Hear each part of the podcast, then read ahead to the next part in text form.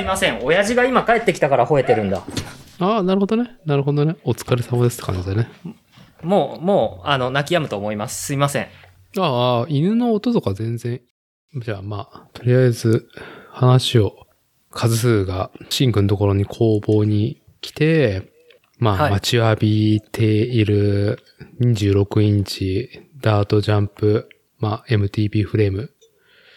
あの、最後の仕上げを手伝いながら、あの、いち早く今週末乗りたいっていうか、もうあって、うーんと、まあ、仕上げて、と、納入し、そして、ホクホクで帰っていったってことだね。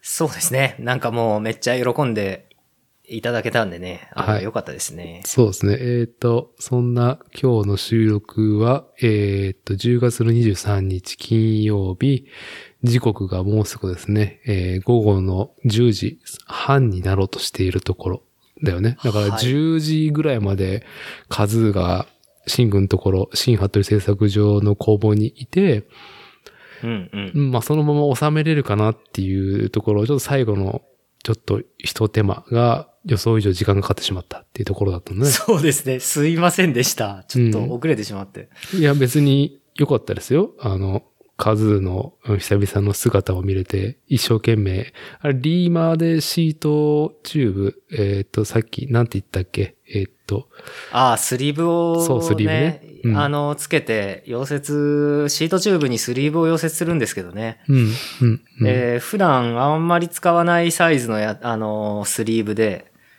あのーまあ、初めて使うに近いサイズだったんで、そうだあねんなにたくさんリーマー掛けが必要な材料だとは思わなくて。うーん。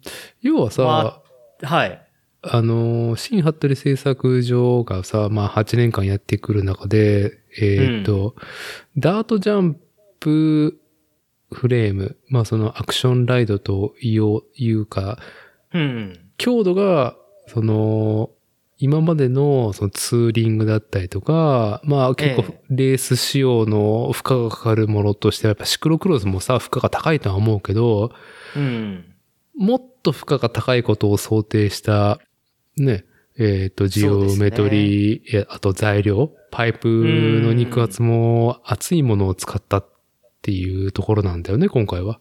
そうですね。あのー、フレームビルダーが一般的によく使うパイプだと、いわゆるダブルバテットっていうパイプで、はいあのー、真ん中の部分は薄くて、うんうんうんこうヘッドチューブや BB に溶接される部分は分厚くなるみたいな、うん、そういうパイプを使ってるんですけれども、うん、ダージャンフレームだと、うん。やっぱりフレーム重量が結構重い2.5キロとかね、そう、うん重いもの。が多いんですけど、そう、ダートジャンプフレーム、ダージャンフレーム、えっ、と、それも BMX20 インチではなくて26インチマウンテンバイクのサイズ感をベースにしたもので、強度はどうなんだっていうところが、どうしてもね、うんあの、最終的にはです、飛んで、あの、なんか放り投げるっていうですね、普通のね、ツーリング車とかのね、うんでは考えられないことをするものであるから、うんうんうんそう。どう、どうだろうパイプの、その肉厚だけどことで言ったら、通常平均的に使うさ、シンクのところで作ってる、あのフレームビルディングのもので言うと、どれぐらいのフレームの肉厚になるのかなあ、そうですね。あの、一般的にロードバイクとかだと、例えば、うんトップチューブ、ダウンチューブで言うと、トップチューブがやっぱり28.6ミリで、肉厚がうん。あー0.8ミリはい。うん。で、まあ、さっき言ったように、あの、0.8ミリからちょっと真ん中の部分は薄くなってくんで、0.8ミリから0.5ミリになって、0.5ミリからまた0.8になってくみたいなパイプが多いんですけど、 0.5か。薄いね。 なかなか。そうですね。まあ、ロードバイク用なんで、実は0.8、0.5、0.8よりももっと薄いものを使うことも結構あって、あ、やそう。っぱり0点、そうですね、0.7、0.4、0.7ってやつもよく使うんで、軽いシクロクロスとか。かね、グラベルバイク作るときには。なあんあ、でそうなのね。ええまあ、あの、本当に、ちょっと初歩的な話で言うと、まあ、パイプ、うーんと、肉厚、その、厚いか薄いかでね、そのまま総合的な重量に大きく関与していくっていう中で、なら薄くなるとね、そんだけ、そのバネ感は、鉄の話だけどね、黒物の話がバネ感は出てくるうんうんよりね、出てくるけども、合成が下がってしまうっていう中で、うんうんさっきもね、そのシートチューブは本当に別にそんなに強度がいらないからっていうので、薄くすればいいっていうね、ダードジャンプバイクにしても。だから V- まあね、まあ、でもあれですよ。あの、ロードよりは、あれです。あの、分厚いです。明らかに。ああ、そうう、んそう、そうなそのうですシーンハットで制作上的に、えーっと、ええシートチューブのさ、あの、厚い薄いで言ったらさ、どうなの、ええ ?V、V 的に、セオリー通りなの僕はセオリーは知らないけどさ、そう言いながら。ああ、そうですね。まあ、うちもそんなにむちゃくちゃ特殊な、奇抜な作り方あんましないん、奇抜な材料のとかも使わないようにしてるんで、あのーまあ、さっきも言ったようにやっぱり、うん。一般的にどうしてもダブルバテッドパイプ使ったりとか、あとフレームビルダー向けに販売してるパイプってやっぱそこそこ薄いんで、しょあの、市販のね、あの、量産してるフレームに比べると。うん、うん、うん。なんで、今回は、あの、やっぱりね、思ってたより軽く仕上がりすぎちゃって、ああと、ダートジャンプバイクとしてはダートジャンプバイクとしてはね。うん。なんで、そう、ちょっと、カズーくんにジャンプしてもらってね、耐久性をこれからテストするぐらいの感じですけどね。まあ、あのー多くは語るべきではないとは思うんだけど、まあ彼もね、一つプロジェクトとして、う。うんん、あの、自分の考えたベストジオメトリー、設計、はいはい。寸法で、うんうんうんう26んインチのダートジャンバイクを、新ハットリ製作上にオーダーしたっていう流れじゃない。うん、うん、うん、うん。で、それの、まあ、試作だよね、まず。まあ、何よりも。そうですね。そう、はい理想の、なんだろう、寸法、えー各種、仕様を、とりあえず本人が試すと。そうですね。で、まうあ、ん数はね、まあ、大きいからね。あのーライドが、そうですね。えーパワーありますね。えー本う人、ん本人が言ったらなんか、いや、自分そんなことないっすよって言うけど、まあ十分に大きいから、まあ、うん彼が、まあ、いろいろ挑戦したりとか、まあ、気持ちよくライドしていく、ダーツジャンプする中で、うん、うん、まあ、基本となるものが、とりあえず一個できたってところだよね。そうですね。はい。あのー出来上がり、仕上がりはね、多分2.3キロちょっと切ってるぐらいなんで。おー、結構だね。うんでも。結構だねっていう、この。の情報も非常にニッチなところにしか刺さらない。そうです 話ねな。んだまあ、けど和江くんの話によると、うん。まあ、大体平均的に2.5ぐらいだよと。うん、うん。 2.5キロぐらいだよと。はい。うん。だけど、あ、このフレームはやっぱパッと持って軽いですよって言っ、とは言ってて、うんまあ楽しみなんで明日組み立ててもう日曜日乗りますとかう言っん。て、いいんじゃ言なっていましたけど。ううんん。そうか。うんう数んとかもね、そうやって自分の状況と持ってるね、フレームに関して思うところがあって、いつかね、自分自身のジオメトリー仕様で、こう、一個フレームを作りたいっていうのはずっと考えてたっていうのは知っていて、うん。うん。まあ僕自身もね、うん。うん。シンくんになんかちょっとお願いしたいなと思ってたけど、まあね、年にどうだろう。現 状、1回か2回しかね、うんコンゾパークに行けてない状況で、全く、ええそこに投資する、ね、ことに腰が重いというか、実際ね、うんうん作ってもらっても使わないっていうのはね、 状況になってしまうし、まあ何よりも本当にね、5年前ぐらいにシンくんにさっと組んでもらったピストフレームがですね、まだ組めてなくて、うちのね、倉庫のね、あの、本当にド渋な装飾品に調度品になってるっていうぐらいだか ら、うん、まあ僕は、僕はもう全然、まあ、ちょっとね、フレームオーダーってのはまだまだ先の中で。いや、でもやっぱりさ、僕も、ゴンゾーパークだったりとか、ダージャンとか、うんうん。そうね。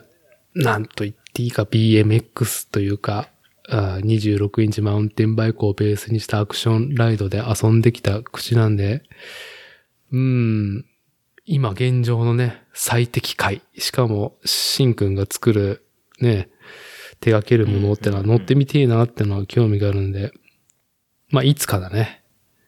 うん、そうですね。まあ、完全にシンクにオーダーしようと思って、ダートジャンプ、うんダートジャンプのフレームのね、あの、ちょっと、ちょっとそっとね、これは触らずに置こうと思った僕のですね、へそくりというか予算はですね、すべてこのポッドキャスト番組をですね、立ち上げるための、うんうんうんえーものに、すべて、あの、吸い上げられてしまったっていう。なんと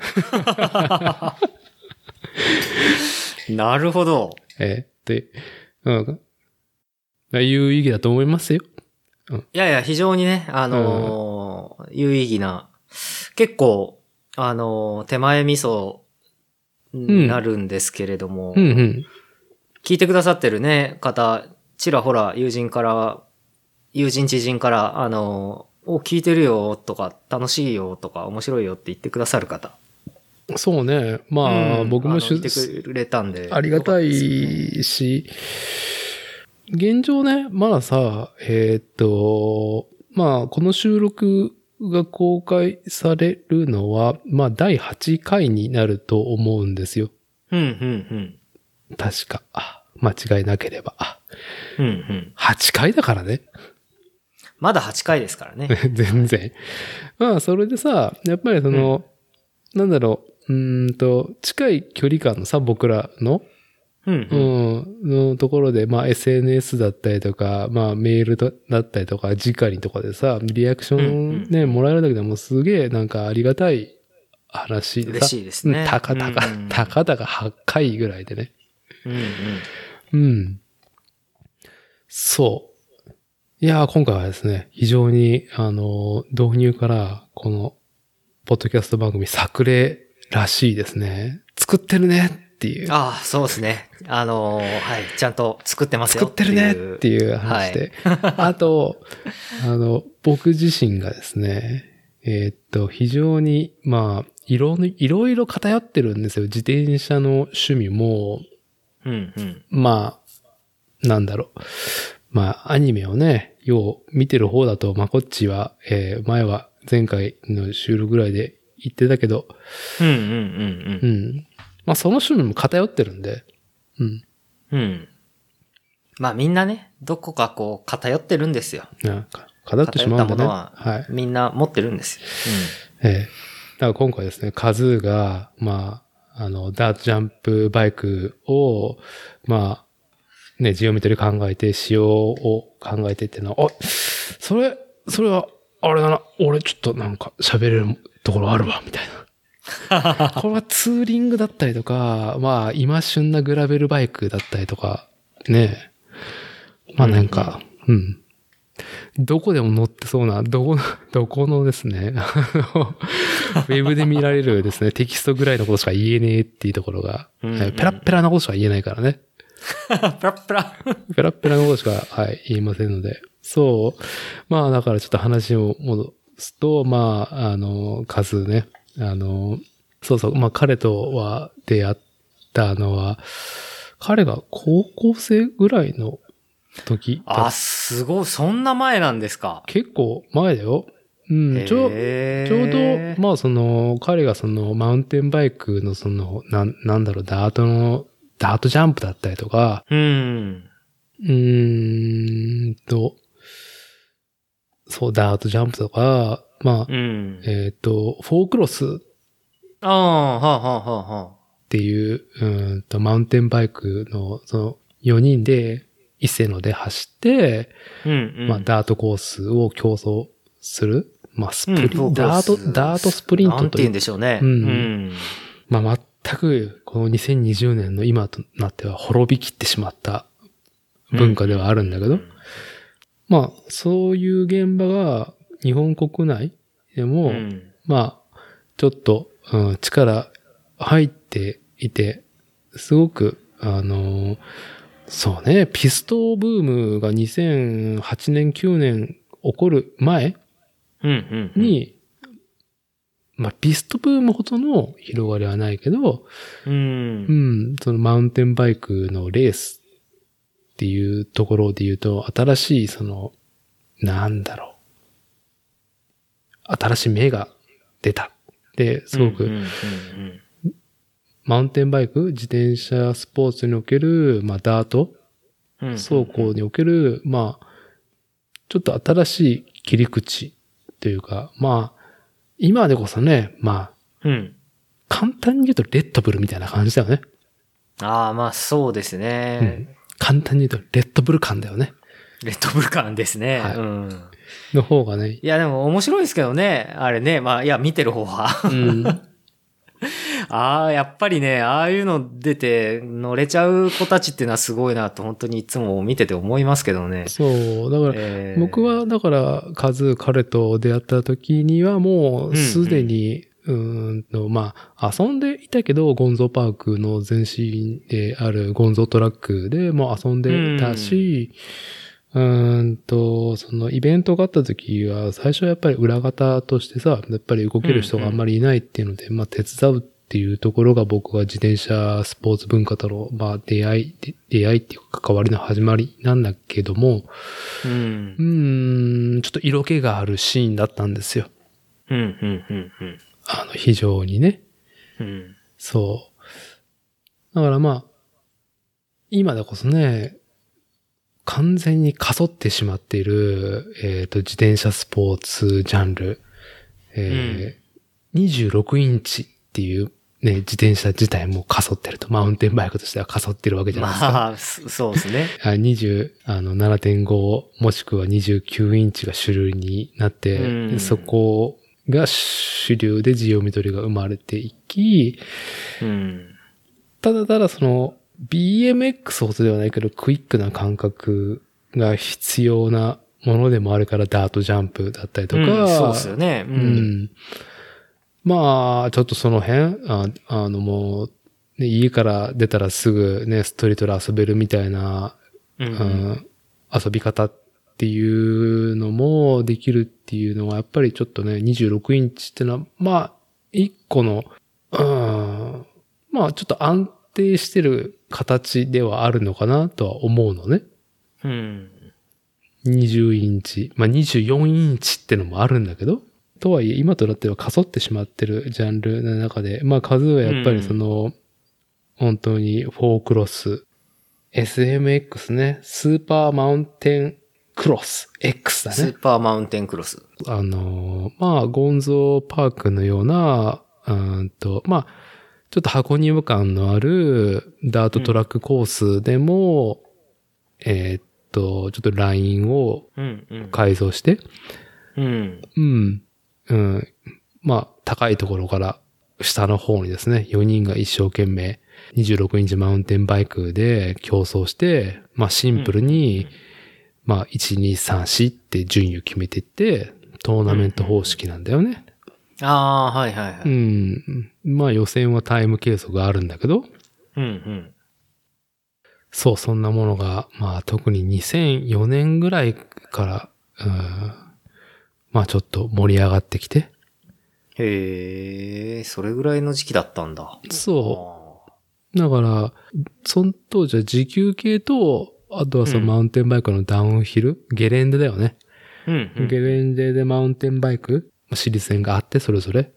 うんうんでうんそれぞれの、まあ、なんだろう。転戦していたライダーだったりとか、まあ契約している、まあ俗にプロライダーと呼ばれる人たちも参戦するシリーズ。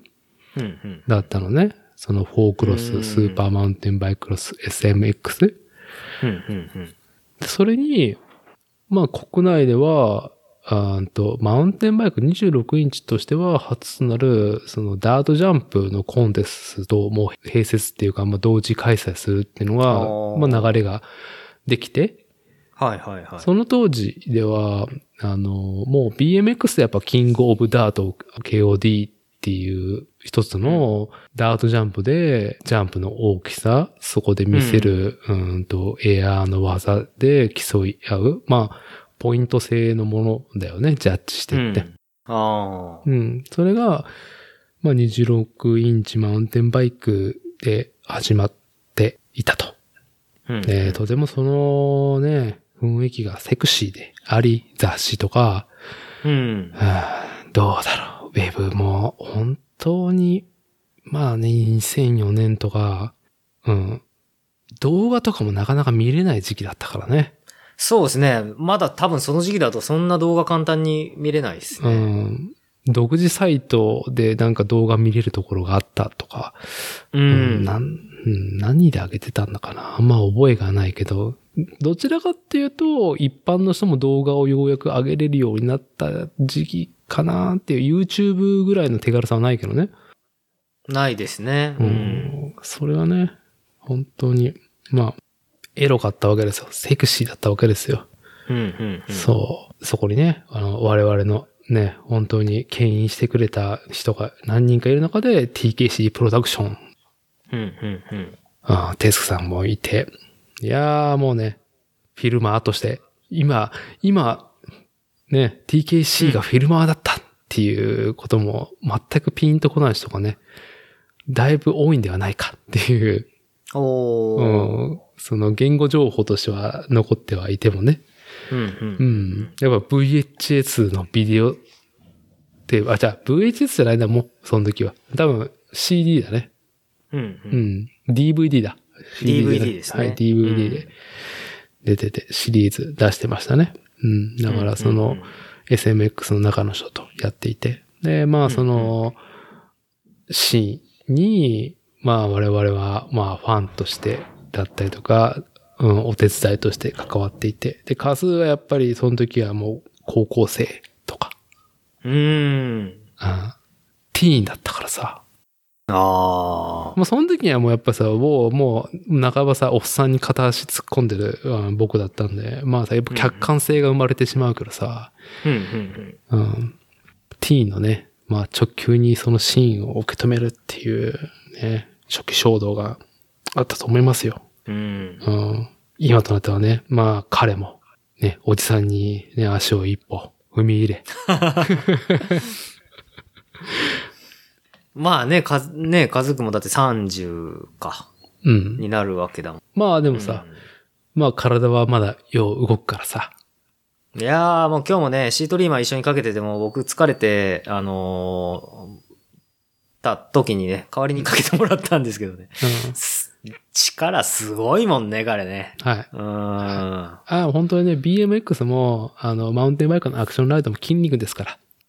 ねえ、やっぱりね、筋肉あ、筋肉大事ですよ、本当に。ね、まあみんなね、あの、バニーホップハウツーとか、いろんなアクションライドのハウツー見てると思いますけど、まあ、それでは解決しないっていうものがですね、はい。う。うんん。牽制するしかないっていう、そうですね。筋肉はね、すべてをなんとやらみたいな。はい、ところがあるんで。まあまあ、その筋肉の話はさておきで、まあその数が、えーついに自分の初となる自分の思いを、うん、すべてを注ぎ込んだ、うんフレームビルディングをシンくんとこに依頼して、うん、ようやく今夜完成して、うんホクホクで持って帰そうっでて、すねシンくん、今回のこの初となうんるダートジャンプフレームを作って、はい、はい。どうですか、所感は。ああ、まあ、やっぱりね、あの、楽しかったですけどね、作っててね。あの、まあ、うんカズくん自体もやっぱり、自分の考えがあるし、やっぱりある程度ね、あの、実績というか、うん、うん。あのーやっぱり彼は乗れるっていうものがある人なんで、結構ね、あの、的確に、あの、わかりやすく彼がこう、こうここはこうしてほしいってことはね、かなりわかりやすい感じで言ってくれたんでね、こっちは助かりましたし。うん。うん。そうそう、あの、なんか、今、最適解、この26インチマウンテンバイクのダートジャンプフレーム、ストリートライディングにおいてのフレーム作りっていうのは、うん、突き詰めるところがだいぶ出ていて、うん、うん。で、それを、そうね。うーん。これは数とは違うかもしれんけど、僕個人的には海外の、うん、ううん。ーんと、なんだろう。まあ、そのレッドブル系な感じうん、うん。あの、ビッグエアを飛ぶような、うん、うん。大きなアタック、挑戦をするようなものに耐えうるフレームビルドっていうものしかないんだよね。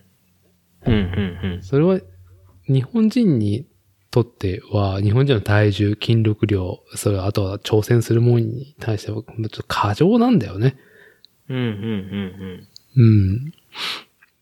今だとスロープスタイルって言われる、まああー昔でもそスローの、うん。うん。うん、フォークラスもやっぱゲレンデで競争をするっていうので、まあその、早く、なんだろう、うんうん低く抑えた、あーあの、レースジャンプで勝敗が決まるような、うん、うん、うん。それもすごく、なんだろう、ハードな負荷がかかるところがあるんだけど、今そのね、ウィスラーっていうカナダのゲレンデのスロープスタイルが、まあ、始祖だと思うけど、ああいうすっげえでっかいね、うん。うんジャンプをするっていう、でそれを、しかも、まあ今はもうフルサスか。まあハードテールでやる人もいるけどさ。うん。うん。そんなんしないじゃまあね。 うんん。日本人の多くは。そそうですね。はい。うんなんか海外ブランドって基本やっぱそこに、うーんと、数値を振ってるからさ、いろんなうもんのを。うん過剰なんだよね。うん、うん、まあね、あの、うん伊達さんが今持ってるバイクの話もまあ、前もしてましたけどね。まあ、で、実はカズくんも同じこと言ってて、やっぱごつすぎるそう。硬すぎるっつってて。うん。。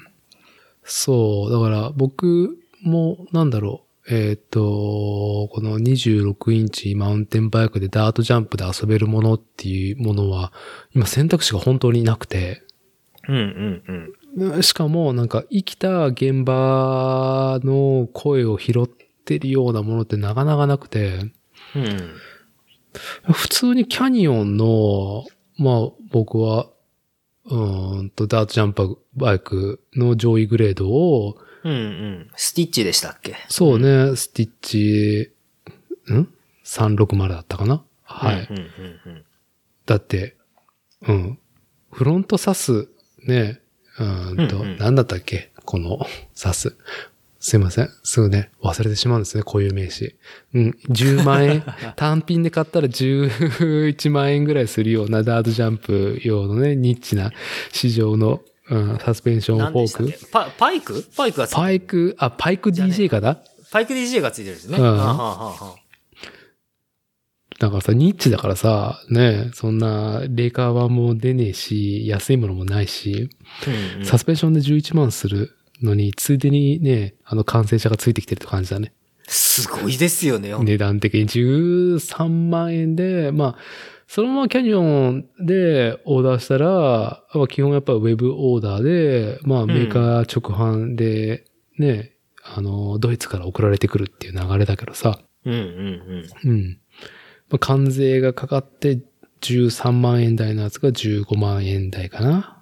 うん。ああ、なるほど。ああ僕はもうなんかもう、その時はもう在庫切れしてたから、うんうんメルカリで、あるやん、みたいな。ああ、へえ、あったんですね。もうメルカリで買った。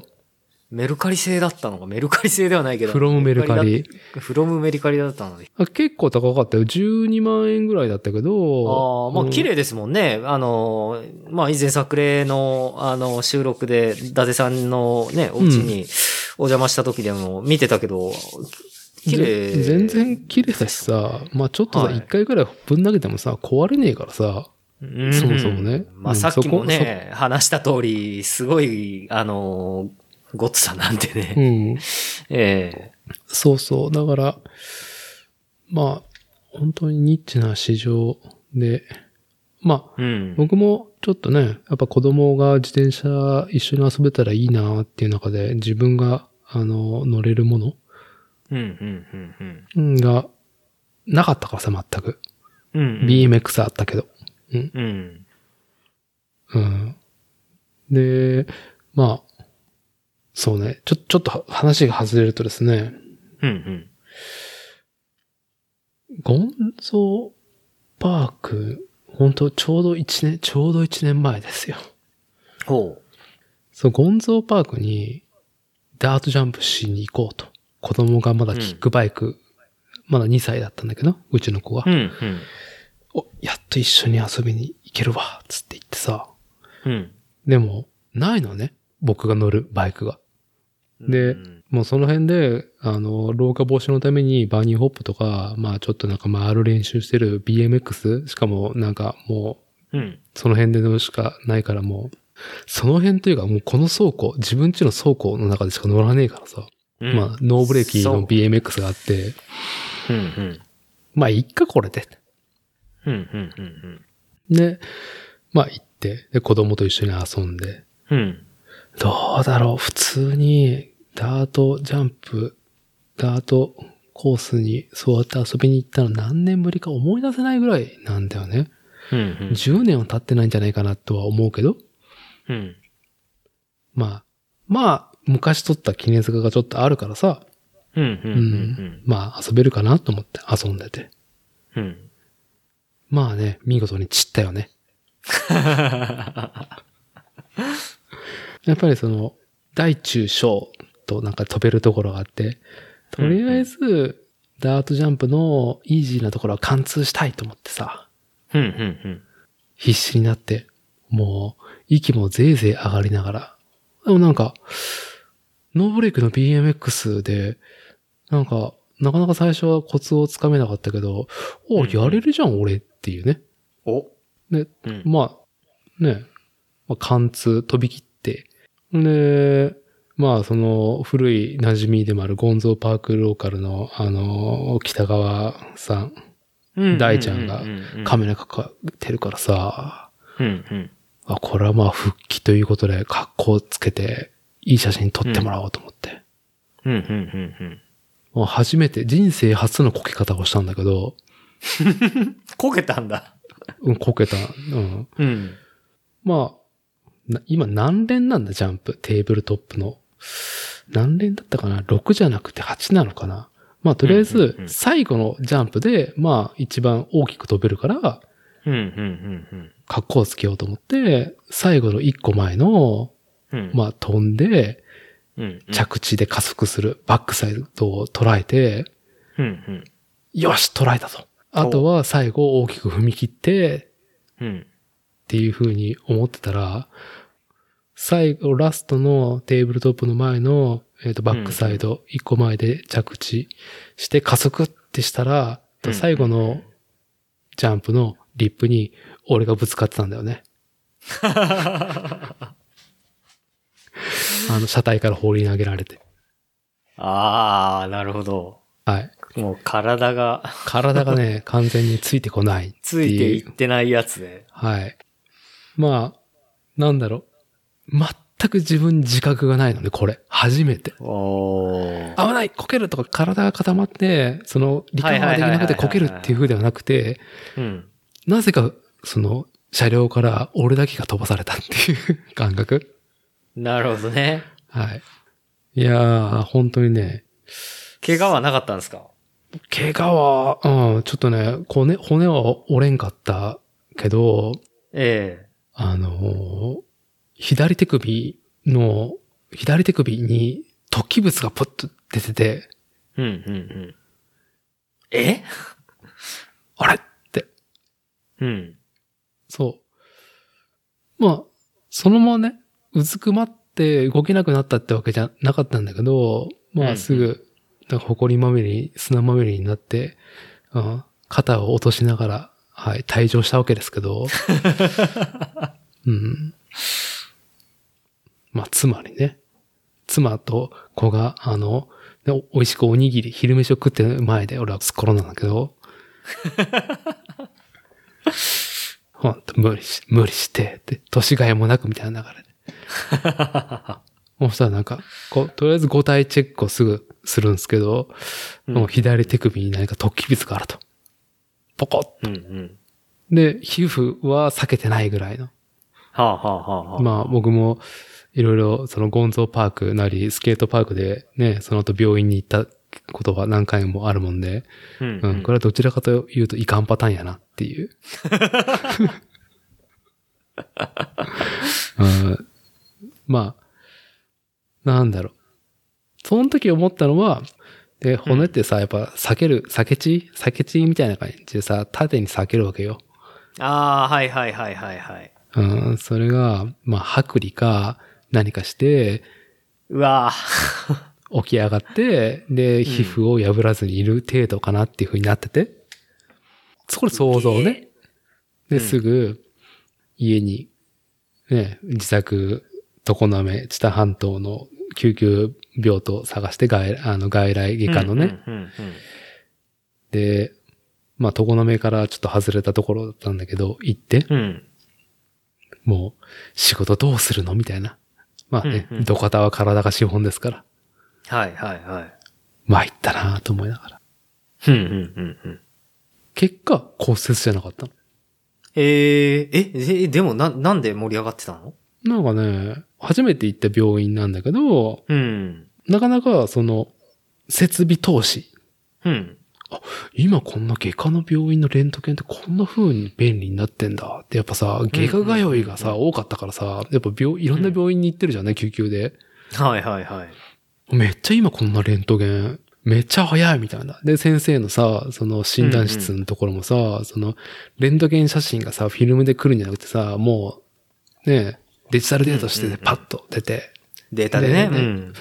で、モニターもさ、この先生がこう、キュイッとこう引っ張ってきて、うんうんうんこ。れ、ダツさんこれね、わかるここって言って、ああなたの左手ね、みたいな感じで、はい。うんでっかいモニターをですね、手元に持ってきて、こう、指さしながらとこうやってう、んほらこれね、と言って、骨は大丈夫でしょみたいな感じで、うんうん。ああ、そうっすね、みたいな感じで。で、ここ、ここ、ぷくって膨らんでるじゃんって。うんうん。これ、ガングリオンだねって。おーチンコ知ってるへえ。あ、いや、名前は知ってる。でもなんだっけガングリオン。ガングリオン。シンクも慣れて知ったんだろうな。うんとね、調べると、聖根、聖なる印っていうああ、はいはいはいはいはいはい。のが一個あって、うーんと、その、症状的には何はがい。あったかっていうと、うん。骨にはさ、薄皮一枚っていうか、うん。軟骨とは違う、その、軟性の膜があると。うん俗に言う筋膜。あ、筋膜かなうん。ああ。その人体とかと、まあちょっと、うんうんあの、結びついてるような膜があって、はいはい。それが、うん。ぐっと、その、うんなんか衝撃とかで、その、関節とかで押されると、うん。のむにゅっては押されて突起することがあると。あ。へえ。ねえ。まあそういうのは、その、まあ、ガングリオンっていう語源は、聖なる印、あの、聖根うんうんうん。として、急に体に、えーうん生じる、うーんと、突起物とか、なんかその膨らみのことを言うらしいんだけど、はあ、これなんかな、キリスト教かなあ、キリスト教、キリスト教。ああ、そうなんだ。へえ。で、医学的には、そういうふうに、うーんと、なんだろう、うん、膜が、こう、硬化して、うんうんうん圧縮されて、で、皮膚を貫かないけど突起するっていうことをガングリオンというと。ほー。あ、なかなかそれのことをガングリオンって言うんだ。そう名前だけはね、体にガングリオンがとかっていうのはね、どっかで聞いたことあるんだけど、うーんあ、のー、そういう意味だったんですね。多分、成知ら婚なかったていう意味。で、へだとえ。思う。よ。そう。で、が、あ、ここの病院は信頼を受けるし、この先生はなんか結構ね、あの、フランクというか、ライトな感じで、うんうんうんガングリオンね、もうなんかね、帰ったらね、あの、ググってもらえばいいと思うけど、とか言って、あ、ググ、あ、ググってくださ いうん、ガングリオンだからって、うん、そういうのがあるんだよね、つって、うん。めっちゃカジュアルですね。そう、状況とはもう、そのね、そういう風に幕がっていうことで。そう。 はい。ちょっと話いやー、をなかな逸れてしまう。か、な、ねえ、生傷、生傷が絶えないというか、なんというか、ねえ、あの、うんなかなか大変ですね。もうダートジャンプからも引退したいです。引退すべきです、私は。と思いながら、やっぱりそこで思ったのは、26インチでサスペンションついていれば、うん、うん。そのなんか私の老いた体でもうん。リカバーしてくれたはずだと。まあ、なんせさ、はいノーブレーキの BMX で、あの、アスファルト。 BMX ですもんね。そう、んアスファルトの、あのーストリートをするための、ツルッツルのタイヤでうんうんうん走ったから、滑るなとは思ってたんだよね。はいはい。滑るなとは。はい。なんで、うん、その後、帰って、うん、うん。骨も、あの、折れず、折れずにですね。まあ、とはいえ、ちょっいやと、ー思いたい、なんか力仕事はし一週間できなかったんだけど、はいはいはいはい。い即、や、折れてなくてよかったですね。はい、 即キャニオンのステッチをググり、もうすぐ買おうっつ って。ああ、もうダメだ、とかってもね。あ、もうダメだ。うん。もうダメだ、BMX っつって。もうステッチプロしかねえじゃねえか、っつって。お在庫ねえじゃねえかって。なるほどで、ね。メルカリあったら、もう、やっぱ12万円超えてたからさ。ええ、ええう。んでも、それは多分、あの、本サイトのステッチプロを見てて、うんうん在庫がないと。で、関税がかかっはいはていはい16、15万、16万になるのを知っていて、12万は安いと。なるほどね。いや、まあでも、な、そんなにたくさんは出てなかったでしょう、メルカリでもそんな。そうそう、だから。スティッチなんんて出てないでしょう、きっと。。出てないい、出てない。だから、うん。もうで、ね、綺麗だしね。即決、即決、故障なし、ポチって。うん。ポチって。 いや、いいですね。即即決失礼します、みたいな 感じで。で、いずれ、その、多分、きっとフレームは、あの、ね、過剰な合成っていうか、うんまうあん本当にね、うんあの、欧米の人たちがガシガシするやつだから、いずれシンくんにうんフレームオーダー、ね、黒うん森うんで、うんうんステッチプロはアルミのさ、もう非常にね、あの、工業製品としては素晴らしい仕上げ方のうんね、いや、マかッっチョこないいしね。かっこいいし、うんかっこいいけど。かっこいい、かっこいい。全然かっこいいし。かっこいいけど、うんクソマッチョっていうね。いやーまあ、もうね、クソマッチョっていうのはね、うんもうすげえフレームだなと思いながら見てましたけどね、あの、伊達さんち、さっきも言った通り、ね、うんあの、まあもうね、カズくんのバイク作ることもね、決まってたんで。ああ、その時にはね。ああ、そうかそうか。あの、ん見て、まあ、そういう目で見るよね。もうオーダーが入ってるんだったら。そうですねええどうやってやってんだろうなって言って見てると、やっぱすごいぞ、これは、と。はい。思いましたけど、うん。まあ、な確かにあの、カズくんが、た、カズくんでさえなんか、いや、こういうのいいっすけど、あれっすよって、一日パークで遊んだら体、本気で遊んだらこれ体ぶっ壊れますよみたいなこと言われたんでね。うん。うん。いや、もう日本人にはね、すごい、キャニオンのスティッチプロが、そそうの、っすね、うん。悪いとはもう最高です。本当に。コストパフォーマンスとしてはもう最高、最高ありがとうございますっていうぐらいなんだけども、うんすごいいいバイクだと思いますよ。うん、やっぱスロープスタイルに合わせてるからさ、ギア比もさ、うんうんうんもうそれ用で、うん。はいはいはいはい。そうすると何、ん何対何ぐらいなのかなでも忘れちゃったけどさ、うん進まねえよっていうか踏めねえよっていう。な20いく、フロント20。いくつだったっけないくつとかですよ。ああ、まあ、そ、そんな、もう小さめだけど、ううん後ろが 11T で、前が何だったっけな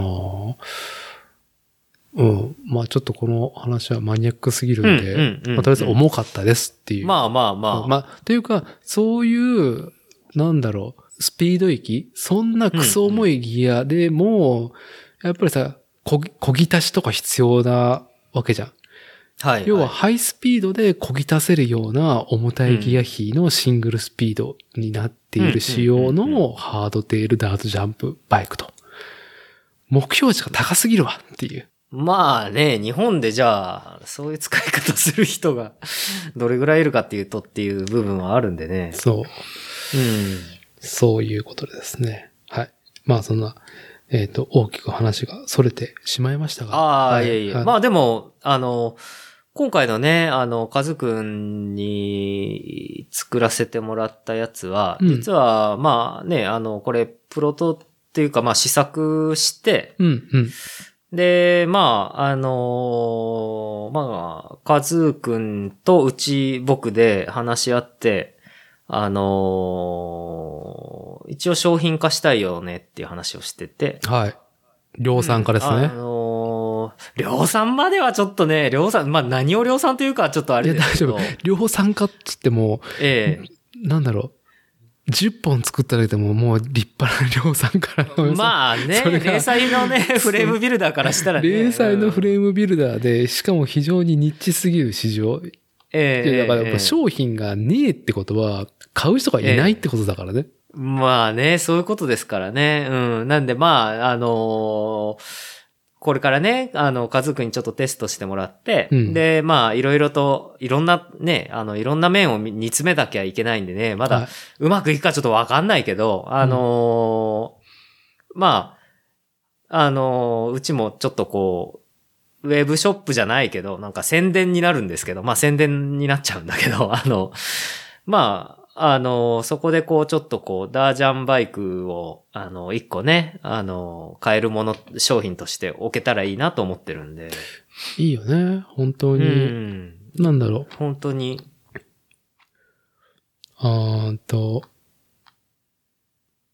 ブランドイメージのね、うん。その確かなものを作っているっていう、そのプロモーションとしてはもうなんか、つらつらと長文書くよりもね、うんうんうんうん。ね、シンくんとこのダージャンフレームね、スポーンって飛んでもらって、いいです以上っていう。ままああねそうですね。うん。まあでも僕もね、これね、あの、乗れる、僕一人だとこんなこと完結できないんで、やっぱり乗れ、乗れるライダーが、ローカルにいてくれてね、あのー試してくれるっていうのがね。そうだかありがたいことら、ですシンくんかうら、シンくんはやっぱツーリングとかさ、シシクロクロスだったりとかさ、うんうんまあグラベルバイクに関しては、そのやっぱうん数字の最適解の基本を持っていて、お客さんに対してのさ、そのうん。振り幅っていうのは持てるけどさ、ダートジャンプなんて基本軸もないわけじゃん。そうですね。僕もマウンテンバイク好きで乗るけど、やっぱりあれですもんね。あの、大滝とか、ああいう、大滝とかマラソンに出たことあったりとか、あとは、まあ、地元の里山で山遊びするぐらいの感じだったんで、うんやっぱ、うんうんあそこまであの、パークで、こう、あの、ガチで、あの、やってるようなライダーではなかったんで、やっぱり、あの、もう高校生ね、さっきの伊達さんが言ってたように、あの、ティーンの頃からね、そういうシーンにずっといるカズーくんに、こう、あの、乗ってもらって、っていうのはね、非常にその、まあ今日渡したフレームも、本当にあの、どういう彼がね、あの、インプレッションを持つか、うんどうかは楽しみだし、うん、あの、まあ、うまいこと言って、こう、まあ、あの、このローカルライダーと、まあ僕もローカルのフレームビルダーなんで、うんうんうんあの、まあ、そういう意味では、まあ、ローカルでこう、そういう、あの、バイクがね、かっこいいバイクが、かっこよくて使いやすい、楽しいバイクが作れるといいなと思いますけどね。うん。いやー、もうなんかね。やっぱさ、ティグ溶接がさ、やっぱ、うん、うん。うん、まあ、もう前のね、シンくんの中心のエピソード、ストーリーでも言ったけど、やっぱ、ティグはやっぱりさ、今のね、溶接の一個のさ、うん、うん、強度と、ね、その重量とかも含めての最う適ん。解なわけじゃん。ううううんそうですね。うん溶接としては、やっぱティグ溶接の方が、まあ、工業的にはね、うんあの、言われるように、あの、一番、まあ、無駄がないし、うん。うでん、っていうね。そう、それを無駄を削ぎ落とした上に、その光合成を求められるっていう、うん。うん、タフに、タフであれっていうところのうんまあうんうん最適解を提示できるのがやっぱダートジャンプでもあるなとは思うからさ、そのブランドイメージとしてはね。うん、うん。それこそステッチプロを扱ってるキャニオンだってさ、うん。まあまあ今、プロモーションのあり方もね、いろいろ変わっていく中で、その、YouTuber とかさ、その SNS でフォロワー持ってる人に供給とかオリジナルフレーム作ってさ、うん、うん、うん。やってっていう中で、キャニオンだと、まあもう本当に僕がもう眺めてて最高っていう、おファビオ・ブイマーであってたかなっていうキャニオンライダーがいるのね。ほうほうほう。ヨーロッパのライダーで。うまあ、ん超イケメンで、うんうんすっげえでっかいアクションができるっていうんうんうう。んで、彼は、まあ、そのストリートトライアルっていうところを軸に、軸、どれが軸なのかなもう何でもできるよね。やっぱ、うん、うん、うん。ダウンヒルレースでも、やっぱり好成績出せるし、うんダートジャンプ26インチ、それこそステッチプロのような26インチダートジャンプバイクでも、その華麗なライトもするし、うん、うん、うん。で、キャニオンがその、ストリートトライアル、うんう、ん、ファビオを、えーと契約した中で、彼のもうベストマッチのジオメトリーのキャニオン印のオリジナル20インチだったかな、あれ。のトライアルバイクを作って、で、もうずっとプロモーション、1年経ってないかな経ったかうなんぐらいの。うんで、市販化に向けて、うん、うん。今調整中ってあるけど、うん、うん、うん。市販化してないからね。まあね、して、今のところはね。うんうんもしかしたら市販化しないわけじゃん。まあ、下手したらね。下手したら ね。でもさ、なんだろう。うんその、ケニオンが、その主軸とするようなさ、今だとグラベルバイクだったりとかさ、うん、うん、なんか他のさ、あの、ジャンルに対しての、ブランドの信頼感としてはさ、うんうんうんプラスにしかならないわけじゃん。うん。うん、そうですね。うん。派手なそういうところ。でも多くの人はそんなことやらないわけだからさ、ストリートトライアルみたいなのはうん。うんうんうんでもイメージね、うんそういうのが一個あるだけでも。ああだからもう、新服部製作所の規模で、量産だっつって、10本作るだけでも、いいよね。いろんな意味でいいよね。そうですね。まあ、 10本作るぞっていう時には、僕も手を挙げれるんではないかと。そうですね。ぐらいでまあ。さっきのキャニオンじゃないけど、あの、製品化できないかもしれないです から。そうそうそう。じゃあ製品化できなくても、そこに、ね、挑んでる、試みてるっていう姿勢だけでもね、いや、まあね、でも、セクシーだからね。あの、うん、別に、かっこ悪いことじゃなくて、やってみたけど、ちょっと、ダメだったわ、折り合い、折り合いつかなかったわ、っていうのは、まあ、しゃあないんで、それは。そうそうそう。はい折り合い、うん。ななんだろうう、んやっぱそう、ビジネスとさ、やっぱりその、なんか夢の狭間でやれる規模感なのがやっぱいいじゃん。そうですね。シンくんのね、一人親方感でいくと。ええええええ、そうな、そまあ本当にそういう意味で、まあ今回ね、こう、こう、カズくんっていうライダーにはこう、試してもらってね、うんあの、まあカズくんが満足いくものが、つ作れてたとしても、こう、コスト面だとかの折り合いがつかなかったら多分製品化はできないんで。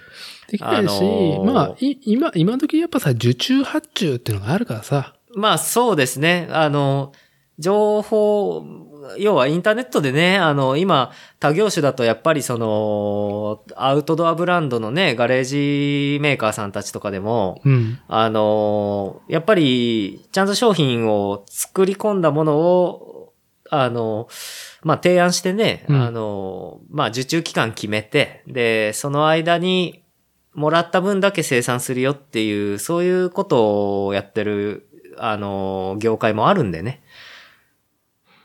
はい。あの、うん大丈夫ですよ。大手でも今、まあそれこそまた、まあ、ガンプラの話かってなるけどああ、もそうですね。伊達さん、ガンプラの話でもしてましたよね、この間ね。はい。うんあの、ねえ最大手、バンダイ、ガンプラでもおいても、高額商品を受注発注で、しかも3ヶ月後にしか送らないっていう、ストロングスタイルでやってるっていう。でも、うんうん やっぱりそう、やっぱニッチな市場なんだよね。量産品とは違いますよっていうところで。うんうんうん。我々ユそうーでザーはすねそこに文句はないもん。多分文句言ってるのは買わない奴らしか文句言ってないからっていうのがあって。ああ、なるほどね。うん。じゃあまあ、ダージャン、ね。はい。まあ、とりあえず、今週末ね。まあ、早速数がライトしてっていうのが、まうんあ、注目ですっていうので、まあ、次回の収録楽しみっていうところですね。そうですね。あのーはい、レスポンスもらって。ね。レスポンスもらってね。あれどうだったのはいみたいな本当楽しみですね。はい。じゃあ、まあ、しんくんがダートジャンプバイク26インチフレーム作ったっていう話を一旦ここで切って、はい。そんなね、ええダートジャンプバイク以外もですね、語りてえなっていうですね、ことも、ちょっ とね、愚痴っぽく言ってしまいましたが、じゃあ、しんくん、どうなんですかこの2週間は、なかなかいろいろ、ね、うんうん制作してたなっていう感じだよね。今日は、えー本日はボワれるように、えーカズーのダートジャンプ MTB 追のわれるように。はい、仕上げて、それ以外も結構 ね、いろいろね、この2週間なんか制作してたような気がするけど、そうですね。他にも、あのー、ドッポ ATB の試作とか、ああ、なに、あのーシムワークスプレゼンツのドッポの、はい。おやおや、新しいのが。そうですね。あの、いや、まあ、従来あったあの、緑ドッポくんうの、ん。あの、新しいバージョン、ほうモデルチェンジの試作だったりとか、まあ、あとはお客様からのおおオーダーフレームの制作と、だから3台並行してやってたんですよね。素晴らしいね。いやー、さあ、まあさ、ええあの、カズーのね、プロダクトの話でもしたけどさ、やっぱりね、そのなかなかそう、なんだろう、数が広がるようなね、文化でもないじゃん。うんうんうん。そんな中でさ、ね、あのーシムワークスのドッポが、まあ、バージョンアップするってことだよね。そうですね。ありがたいですけどね。やーまあ、まあね、もうもうシムワークスさんの販売能力もやっぱりすごいということなので、そう、だからロットを重ねて、だから、いやー、うん景気がいいいい話ですね。まあ、シンくんはなかなか作ってたと。そうですね。もうちょっと僕もパンクに、パンクしておりますけれども、他にもちょっとやりきれていない依頼がね、まだあるんで、もう引き続き頑張りますとしか言えないっていうことですけれども。来週、はい来週、来週、来週。そうですね。はい。そう、あの、作ったっていう話ではですね、あの、僕も久々にですね、プラモデルをですね、あのああ。作りきれたっていう。えゴックズゴックどっちご、ごっく、ごっゴくッね。ク、ゴック。うん。みんなまね、なかなかね、作ってましたねあのガンダムの、あの、ジオン軍水陸両用モビルスーツ、あの、ゴッグね。グも点が必要なんですよ。発音しにくいなっていう。あ、え、ゴッグなのあれ。それ、ゴッグああ、ゴックだと思ってた。でしょみんなね。ええー、ゴックの方が言いやすいのに。ゴックね。あの、今日はですね、そう、まあ、富野監督についてですね、あの、前回も話したけど、あうの、ん今回もですね、ちょっとなんか補足というかですね、まあ僕のなんか意思表明をしたいなっていうね、ほう。あの、あの、今回の収録なんですけども、えっ、とですね、まあ僕はちょっと今、今年に入って、えっ、と、要は機動戦士ガンダムのオリジナルをルーツとするラインを、うのんプラモデルを永遠作ってるんですよ、今年になって。ほう。で、ちゃんと脈絡があったんですね。い。はい。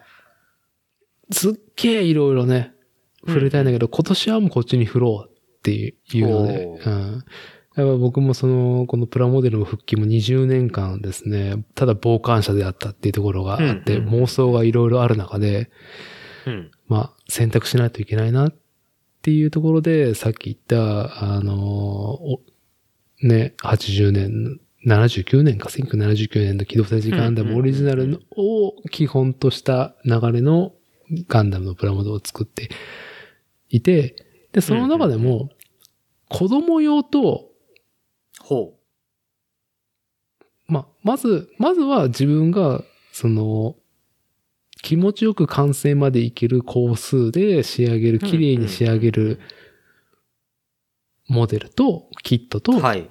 はい。これは子供に遊んでもらおうっていうキットを分けてるんですよね。ハイグレード144分の1の中で。うん、うん、うん、ね子供がいろいろ遊んでる中で、うん。遊んでますね、いつもね。プラモも、とバか、ラ、まあ、バラにしながら。ま あ、はいプラモとか、はい、うんあの、まあ、トミカとかさ、まあ、はい、トミカとかさ、やっぱりその、うんレゴの、まあ、子供用のね、レゴデュプロとかはやっぱり考えられてるからさ、はい。うん、うん、うん、うん。いろいろ、その、なんだろう、まあ、単純に耐久性だよね。よくできてんなっうんうんてう、んうんまあ、改めて思うんだけど、そう、まあ、子供がね、まあ、以前、うちに、オッチーが来てくれた時にさ、その、はい、はい。プラもお土産に来てくれたから、まあね、久々に来てくれて、そうプラを持ってきたっていう上ではなんか作り、ね、どういうね、工数であろうが作り上げるのがまあ礼儀かなと思って作ったのが僕のガンダムの、まあいいリハビリになったんだけど、うん、ガンプラの。うん。そうで、まあ、まあ子供に遊んでもらうっていうことで中心で作って、ポイって渡したんだけど、結構気に入って遊んでるからさ、うん、うん、うん、うん。まあ結構最近のガンダムシリーズの、えーガンダムオルフェンスだね。オルフェンスっていうシリーズがある中で、2010? うーんと、2015年。ああ、5年前なんですね。 2015年で16年には行ってるかもしれないけど。だったらね、うんはうんい、そう。そう、2015年のあーガンダムのシリーズの、あの、鉄血のオルフェンスっていうシリーズがありましうんうんうて、それのマンロディっていうモデルをですね、うん。オッチーが持ってきてくれたからで、まあ、うん、うん。さっと作って、まあ簡単に仕上げて、子供に遊ばせたら結構気に入ってくれたさ。うん、うん。で、その様子を眺めながら、うん、これは多分なんか、きっとちょっと子供のね、ハードな遊びに耐えれるようなガンプラを買って遊ばせるのはいいかもなっていうので、ズゴックを買って、ああ、確かに、丸っこいから壊れる場所が少なそうですね。そうそうそうそうそう。うん。突起物少ないし、まあ、ズゴックを作っフォルムがね。あのーあとガ、ガンプラもやっぱ子供が作るっていう上では、あのーえっ、とね、名前どう忘れちゃったらガンダムエッジだったっけなうん。うん、うん。やっぱさ、商品で PL4 だったっけな ?PL4 じゃないな。なんかその、怪我しないようにね、ユーザーが。ああ、はい、子供はのユーい。ザーは怪我しないようにっていうので、うんと、ディティールをね、甘くしてんだよね。すごくへー角を立てたりとか、はいえーっと、剣とかさ、角とかさ、うんうんうん突起。物は丸くしてあるんだよ、全部。あ、じゃあ、突起、まあ、突起してる部分のその R とかの指定があるんですかね。そうそうそうそう。へまあ、え。これはバンダイうのんオリジナルかもしれないし、その、うんうんレギュレーションを設けてるのはね、ええ多分オリジナルだと思うんだけどね。ああ、なるほどね。自し、自社企画。そうだ、大人からすると、そこはディティールとしては、そのなんか、なんかだるい感じになるから、ヤスリうんうんうんうでん研ぎ上げて、ああ、あ仕上げてね。うんっていうのが一個のガンダムエッジに対する、その丸い、なるいところに、うん対する、あうの、んうんうん。取り組み方なんだけど、子供が遊ぶっていうのは逆にやっぱりそのガンダムエッジの丸さ、ゆるさがさ、良くて。うんうんズゴック、ズゴックとマンロディ作ったら結構気に入って遊んでるからさ、う。うんうん。ん、じゃあ子供用になんか買おうと思って。すごく。で、うんうん全然、なんか、なかなか、ポッドキャストを始めたら手が回らんかったけど、お、ようやくちょっと気分が、気分が上がってきたよっていうので、うんうん。今週の、多分日曜日の夜から始めて、もう水曜日には完成してたのかなおー。で、まあ、ついでに買っていた、その、シンコンガンダム見てないからわかんないと思うけど、うんうん。機動戦士ガンダムの劇中では、イギリス、いや、アイルランドだね。うんうん。アイルランドにうん。主人公たちが、その、停うんうん停泊してくるとき、停泊してるときに、うん。島じゃん、うんうんうんうん。あそこ。うん。ベルファストに停留したホワイトベースに水陸両用潜水部隊ね、やってきてうん。うん。っていう。で、その時にやっぱ潜水艦とかさ、いろいろなうんんうんうか、んあと、偵察機とかがあるんだけど、ボートみたいなやつ。うん。うん。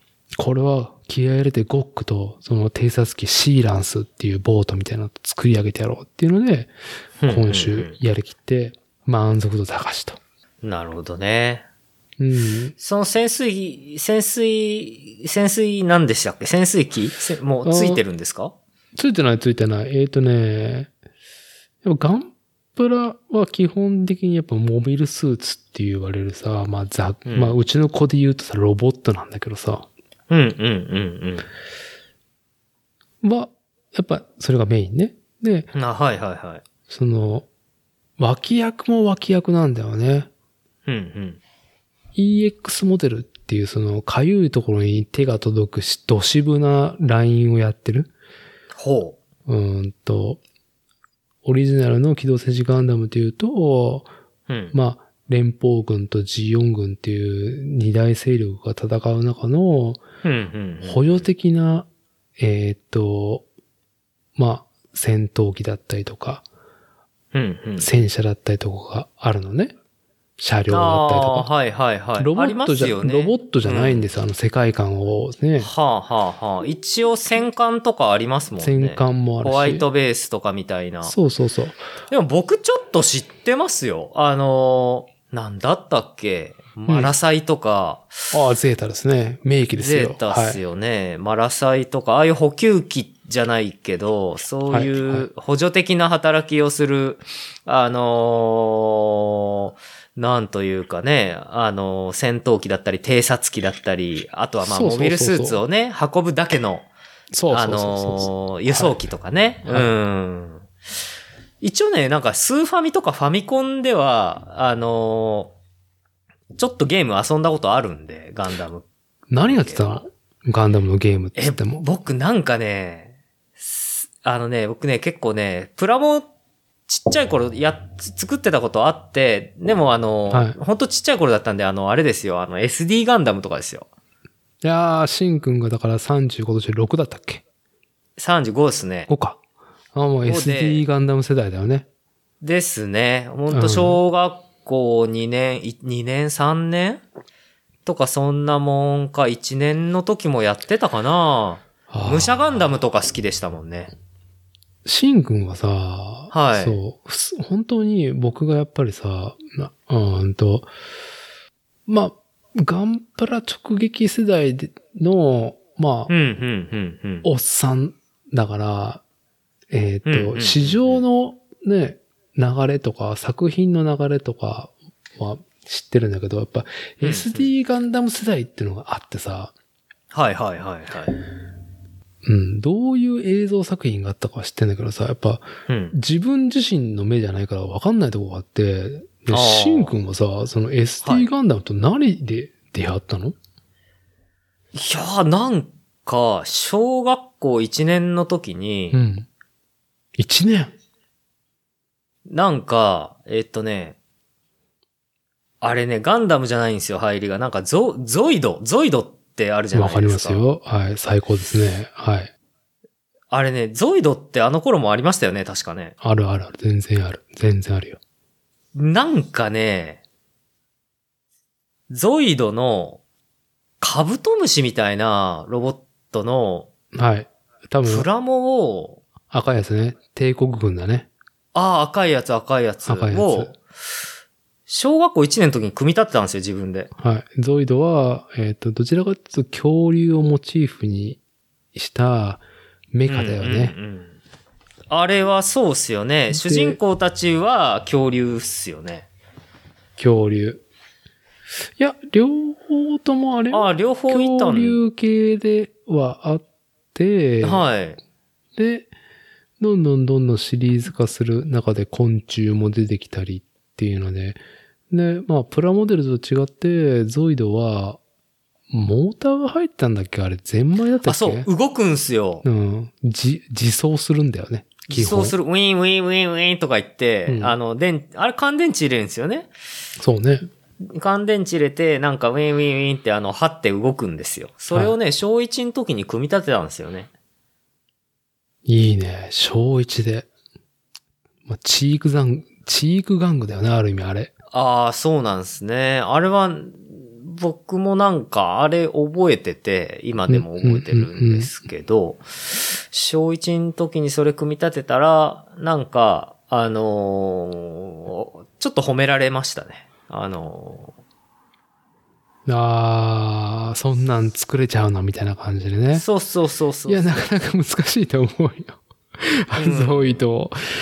あそれで、なんかこう、ああ、プラモって楽しいなと思って、で、まあ、お小遣いもらえるようなね、あうんうの、ん感じになってると、まあ、友達もガンダムの、SD ガンダム好きだったし、あのーまあ僕も。も SD ガンダムのプラモ買って、ああ、なんか今、こうやって話してたらめちゃくちゃ懐かしくなってきちゃったな、なんか。要は、そうの、ん。プラモデル、プラモデルありきの導入なんだね。その作るっていうもののお題の中で作ったらかっこいいっていう中のええ、いろいろある中でええ、ええ。 SD ガンダムがあったっていう。ありましたね。はい。で、まあ、あの頃結構、SD ガンダムすごい多分あの、プロモーションというか、いろんなあのメディア作品とかでも頑張ってて、あの、武者ガンダム、うんナイトガンダム、やったね。ありましたね。ううんん。で、あともうちょっとこう、行くと、あの、三国志モチーフにした中国の武将のあったあったあった。はい。ガンダムもあって、うん。でその辺が好きでしたね。なんせ、そうですよ。ばだって、まあ、この作例でもちょっとだけ出てるかもしんないけど、今まであの、歴史が好きじゃないですか、僕うは。んうんうんあのー、歴史好きもね、結構ね、小学校、低学年ぐらい、に、2、3年とかから、あうん。の2、ー、 3年だと思うんすけど、違う、ま、え、もうあれ、5年とかもっと高学年かなちょっとわす、ちょっとね、不確かなんだけど、親戚がね、日本の歴史の漫画をね、なんか、日本の歴史っていう漫画の全集みたいなのをね、くれたんですよね、親戚がね。学研がなんかあるでしょあ、そうそうそうそうそう。はい。で、それでね、なんかね、子供ながらに、こう、あ、ガンダムで言ってた武者ガンダムのこの武将はこの歴史の登場人物だっていうのでクロスオーバーさせて、あ、面白いなと思った記憶があるんで、思ってた、あ、面白がってた記憶があるんですよ。気づきね。気づきで面白いね。はい。そうそうそう。んで、あのーあこう、ガンダムでね、絶対その、三国志で言うと、まあ、大体三国志のあのー主人公って、あ、あの、いわゆる、義語職で言うと、あの、職のね、うんあのーまあ、劉備玄徳とか、はうん、関雲長とか、あのーあとは張飛とかい。ね、はい。はい。まあ、あと諸葛亮うん、孔明とかね、その辺が主人公なんで、あのーなんだったかな今めちゃくちゃ思い出して頑張って思い出すと、うん。あのーガンダムの三国志モチーフの方の SD ガンダムだと、あの、白竜ガンダムっていうのがいたんですよね。ガンダム白竜って言ったかなマジか。そう。いやー、そこね、なるほどね。僕そうらはとかターゲット外なんだよね。そうなんですよ。あの辺の、僕、あの辺だったんですよね。うんもろ小学校のそういう。で、また SD ガンダムがやっぱりあの、小学生が組み立てやすい、はめ込み式の、あのー作りやすい、あの、構造になってましたよね。いやー、なんかね、やっぱり、うんその、ST ガンダムが、確固たるある世代に対しての地位を築いてるのは知ってるんだけど、はいはい。なかなかね、映像作品も少なかったし、えなんか、あんまり僕らの、ね、だから、えうん。シンくんよりも10歳上のね、僕うんうんうはんやっぱ拾えなかったんだよね。ああの、BB 戦士もあるでしょ ?BB 弾をさ、あ。はいはい。銃かなんかにセットしてさ、パチンって撃てるんだよね、うううう。確か。あ、そうでしたね。あ、そうだわ、そうだわ。 BB 戦士はいはのいさ、その、BB 戦士たるゆえんって、 ビビ弾打てるからでしょ、ガチャンっそう、て入れてあんま、うあんま打たなかったですけどね、結局。なるほどね。うん。いや、でも楽い、あ、今なんか思い出したら楽しくなってきちゃいましたけど、また組み立ててえなって思う。あのいやいやいやね思い始めちゃったけど、楽しかったですよね。一応映像作品もあって、あるある。ナイト、全然全然あるうんナイトガンダムのやつとかがあって面ナ白イかトった。ガンダムの集まったし、だから、なんかの映画を見に行った、多分、うーんとね、F91 かなはあ、はあ、は ?1991 年の時に、そのはい上映された F91 っていう、ガンダム F91 って作品の同時上映で、多分、武者ガンダムかナイトガンダムの作品やってんだよね。あ。あ、そうなんですか。へえ、うん僕い、僕も一応ね、F91 見ましたよ。見てますよ。シングその時さ、6歳か7歳でしょいや、あとね、あの、ビデオだと思う。あ、後々ね。後々。うん。VHS ですよ、それこそ。 VHS ですね。うん。どうでしたか その当時の思い出は。あーっとね、武者ガンダムとかの SD ガンダムものは、なんか今思うと、うん。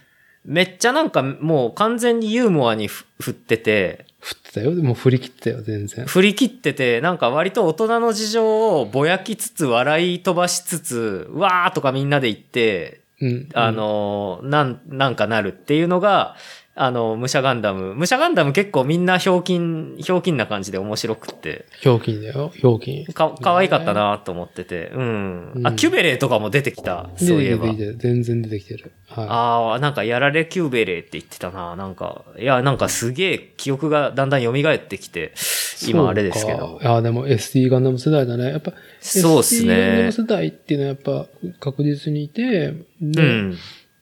2013年か。あの、ガンダムビルドファイターズっていう、そのガンダムのプラモうん。うんを作り、それで、まあ、まあ、びっくりテクノロジーで、プラモデル同士を戦わせるっていう世界観うん。うん。があって、で、プラモデルを、を戦わせるだから、もうんう、。すべてジャンルレスにしたんだ。作品の垣根を取り払ってんのね。はあはあはあ。だから SD ガンダムもあって、もちろん。うん。うん。で、それで戦う、ね、キャラクターもいたしっていう。うん。うん。で、今なお SD ガンダムは、そう、いや、出てるな。結構出てるわ。あ、今でも出てるんです出ね。てる。SD シリーズは、そのへー BB 戦士とは言わないけど、あのうん等身でっていうのは、うん、その、その路線でも新しいモデルは出てるよ。あ、そうなんだ。いや、なんか嬉しいですね、それは。そうそう。やっぱ確固たる地位があるんだよね。そうですね。なんか、まあ、組み立てしやすいしね、あれは。なんか、そう。うん、友達のやつとあの、腕とか足とか取り替え合って、それこそさっき、今のあの、ビルドファイターズじゃないけど、うんうん。あのー なんか、ニコイチみたいなの作って友達と遊んでましたね。うん。いいですね。ああ、なるほどね。もううそのわ、時になあのんか懐かしいなその時はあれでしょスナップフィット、スナップキットで接着剤ええいらないんだよね。ああ、いらないやつですね。あれ、今思うとよくできてたな。考えた人すごいっすね。だからバンダイが、そうの、ん。仕切り直しをかけてるんだよね。このままだと、おっさんしはいか市場にいないから、明確にその仕切り直しをしていた時期だと思うよ。その、おっさん志向のものは用意して、で、次世代とか子供たちに何かって言った時に SD ガンダムっていうラインを映像媒体も含めてやって、で、もちろんその子供が作れるようにっていう。うん、うん、うん、なるほどね。いや、シンくんから SD ガンダムの話を聞けるとはって。だからゲームとかじゃないんだね、SD ガンダムは。うん。あ、そうですね。もういろいろ、まあ、あの、今はもうもちろんなんかなくなっちゃう、うちにはないですけど、うん。うんめちゃくちゃ。ちゃ一時、一時もう本当にそればっか買ってましたからね、僕も。いいですうね。ーん。いやー、懐かしくなってきちゃった話したら。ナイトガンダムとかも好きでしたもんねい。やあの、ナイ金ピカのやつ。あの、金ピカスペリオルドラゴン。そう。スペリオルドラゴン。いや、知ってるよ。だから、僕は模型情報を基本にはいは追い。い続けてるから、ええ。そう。はい。なんか、知ってるんだよね。スペリオドラゴンは。いや、あーうちにいましたよ。いましたよ、スペリオルドラゴン。うちに金ピカのやつは。いクリスマスで買ったわ。うん思い出したわ、今。なるほどね。そう。まあ、じゃあちょっと、いろいろネタがある中で、まあ、SD ガンダムの話が出たんで、まあ結局今日はですね、僕はガンダムの話。そう。前回の収録のちょっと補足をしたいな。うん、うん、うん。と、あの、ガンダムの作画が本当劣悪っていう僕は、ね、作あー画言ってまがしたね作画があったけど、あれは、やっぱり去年見た機動戦士ガンダムナラティブ、本当にね、F91、本当に1991年からの初のオリジナル劇場版だっていう大文句のわうんうんうんうん割に、本当に作画崩壊してることに憤慨していたっていうのに話が引っ張られて、はい。そうではないんだが、すべてガンダム作品が作画が悪いっていうような話になってんなっていう風うんうに、ん印象がちょっと強い風に触れてると。はあ、はあはあうはん、そうではないですよ、と。あのー、どうしても昔のアニメシリーズだと、機動戦士ガンダムもしかり、あ。うんうんゼータ、ダブルゼータとか、うんうんうん。あーと V ガンダムとかいろいろ、やっぱ50はあるとさ、もうやっぱうりんクオリティに差が激しいのね、作画の回によって。ああ、そうですね。あの、絶対作画で、あ、今日、今日全然違うっていう日ありますよそうね。今日いけ、今日はいい日だなとかさ、あるじゃん。今日はいい日ありますね。そうそうそう。はい。で最近はやっぱりそのさ、やっぱ、長情な長い作品はな好まれないからさ、ええええ50話なんかやらないじゃん。だいたいや1んクないっすねールもしくは2クール26話とかって中で。 26とか13とかですね。ワンク、ワンクル13ですね。うん。そう。そうではないんですよっていうところで言うはと、いはいあの、今ですね、G のレコンギスタっていう富野義行監督オリジナルのガンダムね。うんこれね、もう本当にね、話がね、ちょっとガンダムってもう富野作品と富野作品じゃないっていうのがある、ややこしい話になるんですけど、とりあえあーず富野監督がやってる、始祖がやってるシリーズの最終作品があって、それは作画が良かったんだけど、僕個人は話がよくわかんないっていう G のレコンギスタっていうのが、あの、2014年、5年にあったのかなうんうんうん。レコンキスタ。で、うんレコンキスタ。はい。宗教戦争。うんはい。うんで、それは素晴らしい作画。テレビシリーズ26話も頑張ってたし、劇場う版ん。も、すごい、あのーまあ、作画と、まあうん僕のサウンドエフェクト中としても、もう高品質だなっていう。うんうんうんで、去年から、あのー劇場版が始まってんですよ。再構築っていうのでね、G のレコンギスタ2015年にやった作品をうん。はいはいはいえーとは5部。5部ですよ、5部。い。え、映画で映画で。まあえって、こと映画、え映画っつっ一ても本、一本何時間なんですか2時間弱だね、今のとえ、こじゃろあ。全部で、十何時間あるってことそうね十、3時間、うん十二時間ぐらいあるってことそうそうそうそう。で、まあまあ、ちょっと作画、前回のそのちょっと法則としては、まあ作画はいい作品はもちろんありますよ。でも、ね、ブレはあるけど、いい作品はありますよ、作画。ただ、えガンダムナラティブが非常にひどかったですってい うね。僕のね、まあ嘆きをついついね、な、言ってしまったから嘆いてましたね。まるでガンダムがは全部作画が悪いみたいになってたけど、ナラナラティブが全部悪いからねっていう。いなるほどね。はい。で、もう一個。お前誰と。そうお前誰だお前誰というやつが出てくると。はい。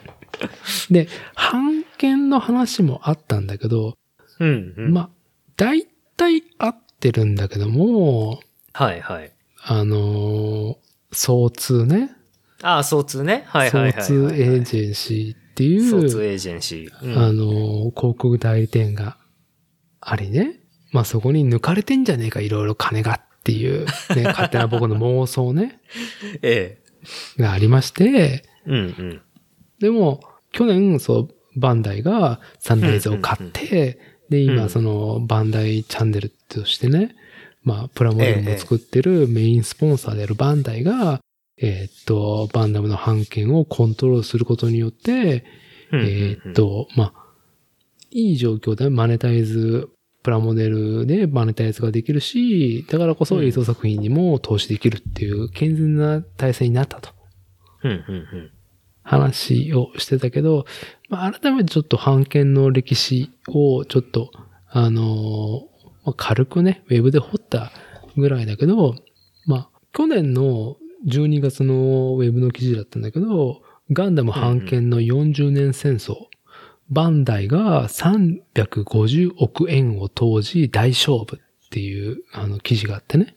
ほほそう。で、実は、ガンダムシリーズは1979年に、あうんうんうんの、始まっていて、う。うん。で、その時に投資してくれた。ガンダムに投資したのはやっぱ総通エージェンシーだろうね。ああ、なるほどね。そんな頃から広告代理店としてあるわけですね。そうん。う。で、バンダイはその1年後に入ってんの。プラモデルはへー1980年からなのね。ではあはあそはあっから跳ねたんだよね、ガンプラブームっていう。なるほど。だから、ガンダム自身は打ち切りだったけど、映像作品としては。ええでも、ガンプラが跳ねて、うん。だからこそ、やり直しとして劇場版ができてるのね。へえ。機動あ戦士そのやり直しの劇場版ってどんな作品だったんですうーんと、三部作で、はい。もう三部作だった理由も、とまあね、スターウォーズを、あの、あースターウォーズを追ってたろうっていうい感じがわゆるっあたの、の、スサーガというね。サーガとしてね。はい。で、三部作、ガン、機動戦士ガンダムオリジナルの三部作は、うんと、ガンダムの1はテレビシリーズをまとめた。ああ、はあはあはあはあはで、2は、はちょいっとオリジナル要素が入る。演出をちょっと、まあ、劇場版だけの挿入歌が入ったりとか、あ。はい、はい。で、最後の巡り合い空っていうやつはもう、もうかなりやり直してる。へー作画も含めてね。はい、はい、はい、はい。大筋は変わってないけど。うん。でも、微妙に解釈が変わるところがあって、ええ。うーんと、ガンダムってやっぱ、その、歴史を紡いでいくからさ、うん、うん。ユニバーサルセンチュリーとしては、えっ、と、0089だから、0079だよね。はあ、はあ、はあ、はあ。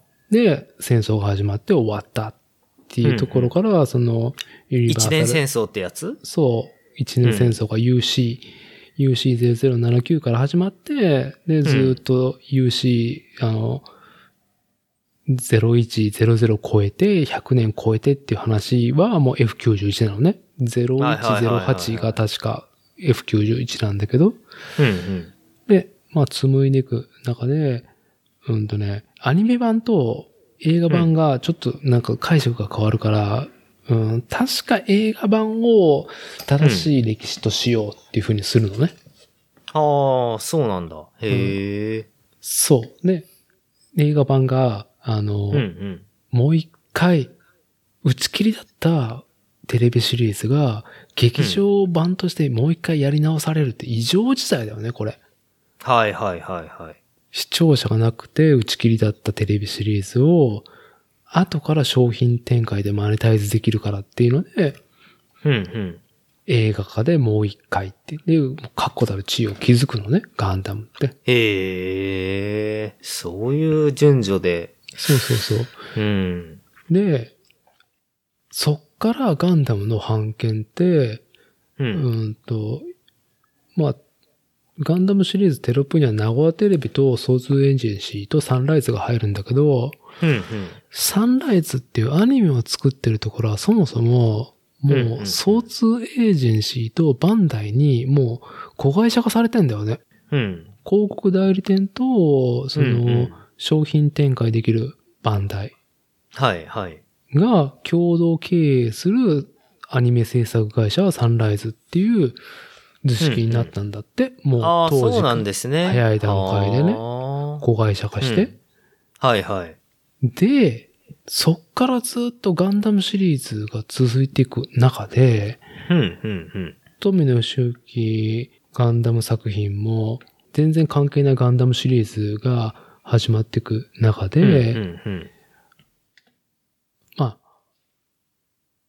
どっちの主権があるかっていう中で、その広告代理でなんか大きかったんだって。あ、へえ。それは、1979年一番最初に投資してるからっていう。なるほど。だからバンダイがずーっと、総通エンジェンシーのご機嫌を伺いながら、うん、うん。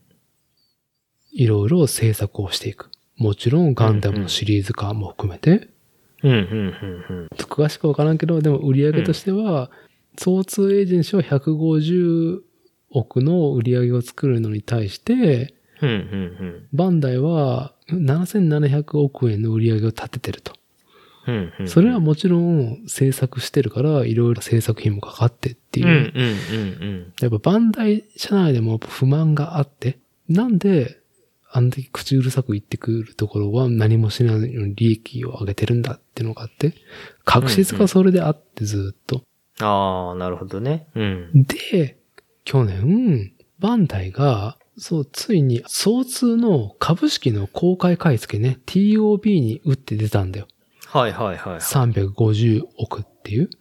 うんそれも破。格の高価格で、うん、うん、うん。総通エージェンシーの株を買って、総通をバンダイの子会社化にしたの去年。へえ。だからやっとバンダイの、うんその実、際にそのシリーズ化していくっていう上でのうん体制が2019年にようやくできて、今年いろいろアウトプットが始まってるところなのかな。ああ、そうなんだ。じゃあ、ちょっとこれは、ガンダムファンにとっては、まあ、今、こう、節目なわけですね。今ね。節目で一個決着がついて、だから前回のエピソードで見て、この体制が整ったから中国の巨大市場にうんうんうん結構全力で行ったのかな、みたいなはいはいはいはいはい。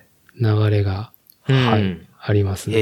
へえ、そういうことか。そう。だから、そういう意味では、その、前回、ちょっと言っていた確実は、まあ、こういうふうにクリアになってると。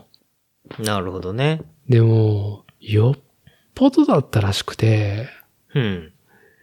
で、やっぱ、基本はやっぱさ、富野監督のさ、ガンダムシリーズじゃん。うんうんうん。まあ、オリジナルオとリいジうか。ナル。うん。だから、当時ですね、監督何歳だそう、F91 が91年に終わって、うんうん1993年に機動戦士 V ガンダムって始まるんですよ。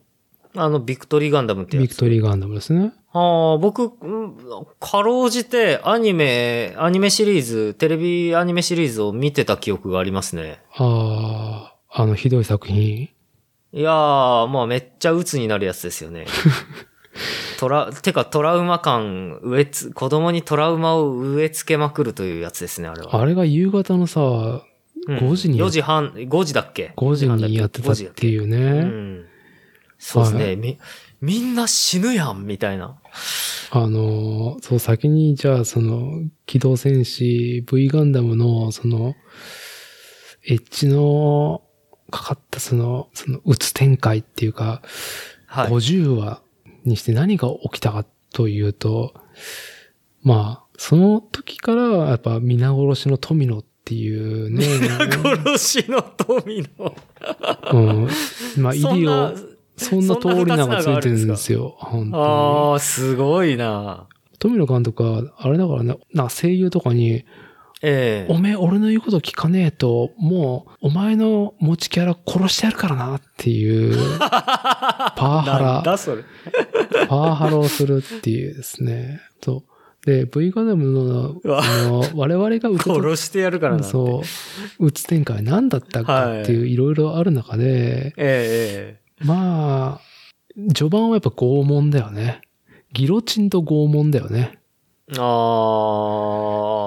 ぱ序盤あんま覚えてないな。あはいのちょっと地球と宇宙、そのオーバーテクノロジーの中で、えーっと、うん宇宙はハイテクノロジーで、地球が若干その中世に戻るような感じの雰囲気があって、ああ、はいはい。うん、まあ階級社会っていうか中世貴族主義をちょっと武力があるところは押していく中で、やっぱギロチンっていう文化を復活させるっていうですね。はいはい。広場でギロチン公開処刑とかさ。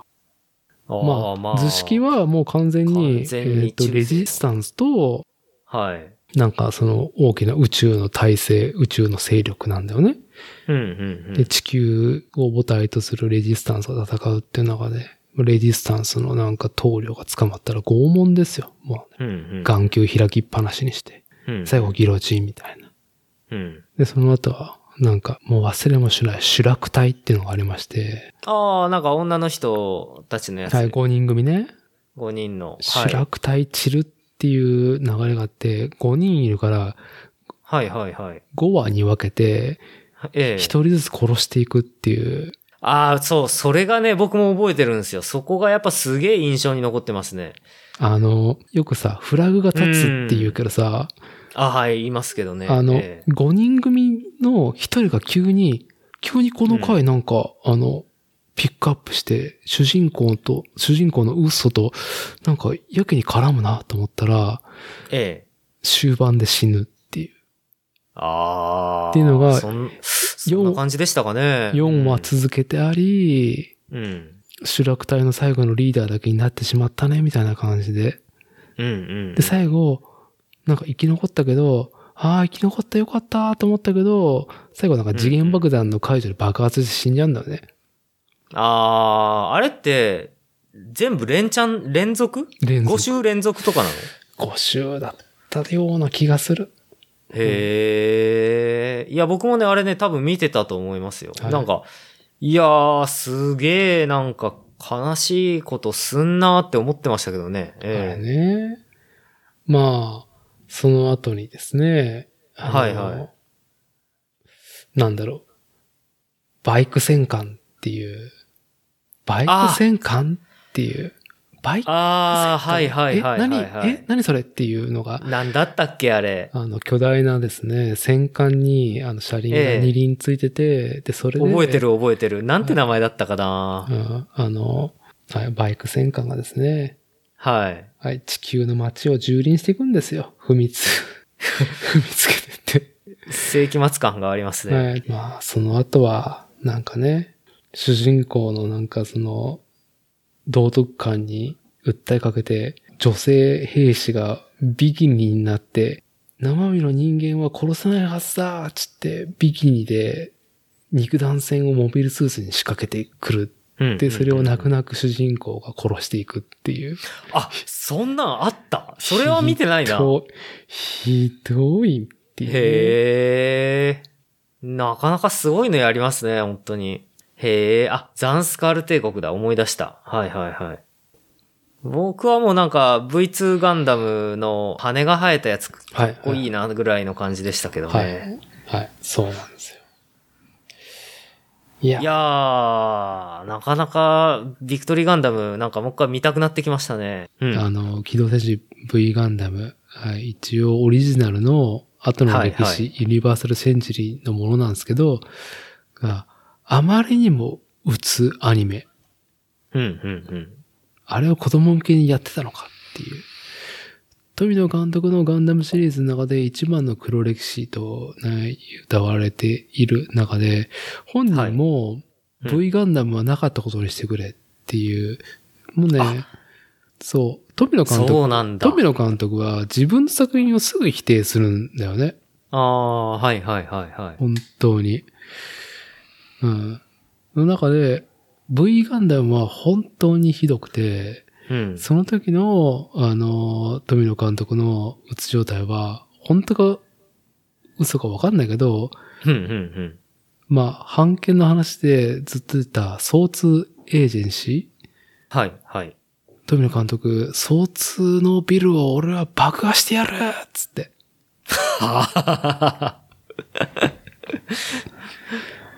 まあ、だから、それぐらいその当時から巨大マーケットになっていくガンダムに対しての広告代理店からの圧があったっていうね、制作に対して。まあ、という意味ではこあうー制作の側の人だからさ。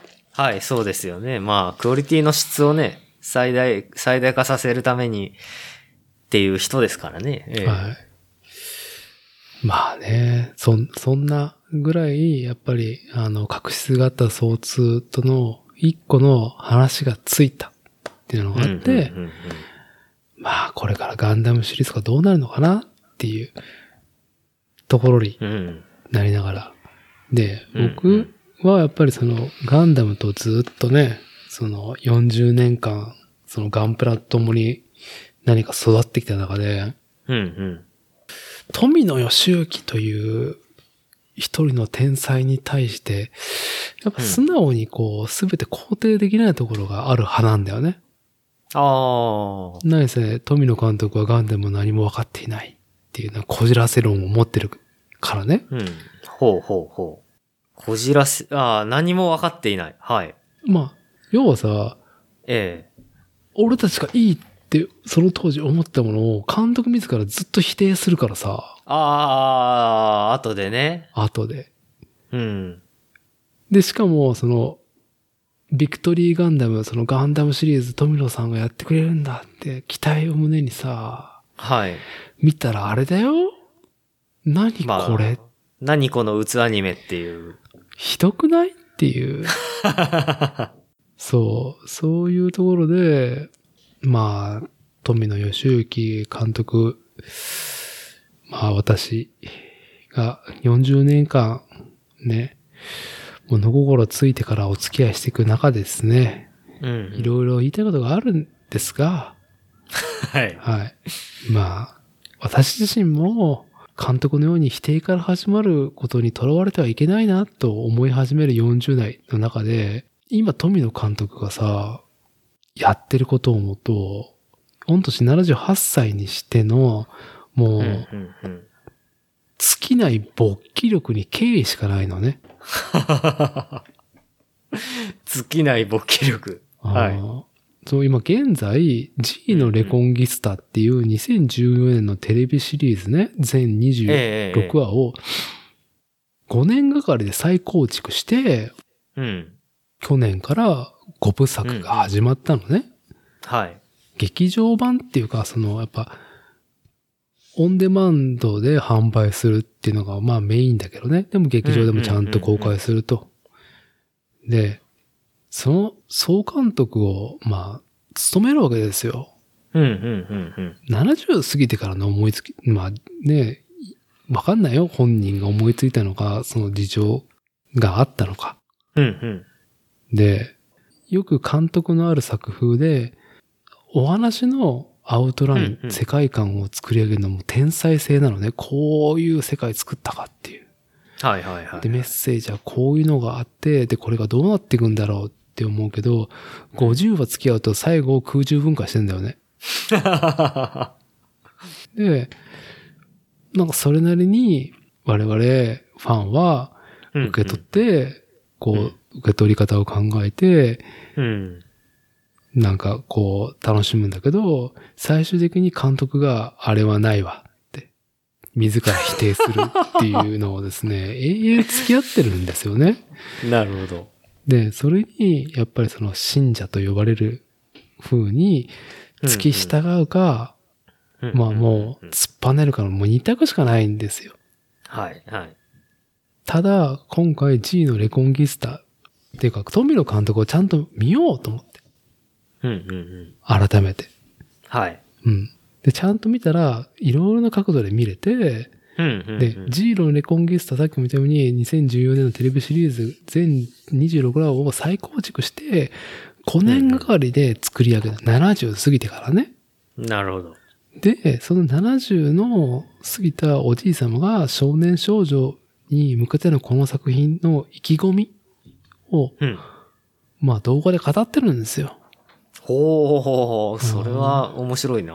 はい。で、2014年のテレビシリーズに対して、うん。あの、今回劇場化5部作にするに対して、うんうん。あの、テレビ版で欠けてる部分の手直しができたと。うん、うん、ようやくこれで作品になれるような形が取れましたと。ほで、テレビ版で一番足りなかった物語というものをきちんと保管している、うんまあ、後編ね、五部作の後編もあると。楽しみにしてほしいと。う。うん。で、背景とか、その作画もちゃんとそういう物語性とか世界観を足りなかったものを保管してると。うん。で、その話をした後に最後、つまりね、うん。気分でやってないのよって言 ったの。うん、うん。待って、2014年のテレビシリーズは気分だったわけっていうね。70過ぎてもそれっていうなるほどね。気分。気分。でも、打ち切りになった最初のガンダムも結局仕切り直しをする機会っていう異常性があるのね。機動戦士ガンダはいはいムっはいはて。普通ないですからね、そんなものはおね。かしいは、おかしないじゃん。うんなかなかないですよね。うん。だから、やっぱり僕は、僕自身は、その信者とは言えなくて、まあ本当ね、何遍も言うけど、富野監督はガンでも何も分かっていない。うん、うん。っていううん。監督自身もあの、一番最初のオリジナルでニュータイプあるじゃん。ああ、はい、はい。ニュータイプ論は分かるでしょガンダム。なんとなくキュピーンってやつ。ああ、なんとなくわかりますね。はい。当時関わっていた人も、うん、うん。ああ、富野さんニュータイプとか言っちゃったかっていう。うん、うん、うんうん。最初になかったからさ、あの話。ああ、そうなんですね。 50話やっていく中で。うん。で、まあ、ニュータイプ論で着地するんだけど、うん、うん。一番最初のオリジナルのガンダムは。うん。やっぱさ、ニュータイプとかないですよっていうのに対しては、なんか、いや、お前らは分かってないっていう時期もあったんだけど、うん、うん、 うん、時間が経ってから、いや、ニュータイプとかは言ってはいけなかったでと、今は思いますっていう。うん。いっちゃうんだ。 まあね、もう、そう、もう、しょうがないっすよね、もう、想像、だってもう、その、世界、自分が作った世界の中では自分がね、創造主ですからね。ただ、本当に、そう、創造主なんだよね。ええでもまだやろうとするし、向上しよう、改善しよう、探求しようっていうある、うん、うん、その勃起力、うんうん。 ?70 過ぎて、もう今40半ばにしても失おうとしてるその感じがさ、うん、うん、うんやっぱ支持されてる理由なのかなと、ようやく今思えてるのね、僕はね。そうですね、その、まあ、あとは、やっぱり、僕も思うんですけど、あのこれスポーツ選手じゃないですからね、アニメを作るとか。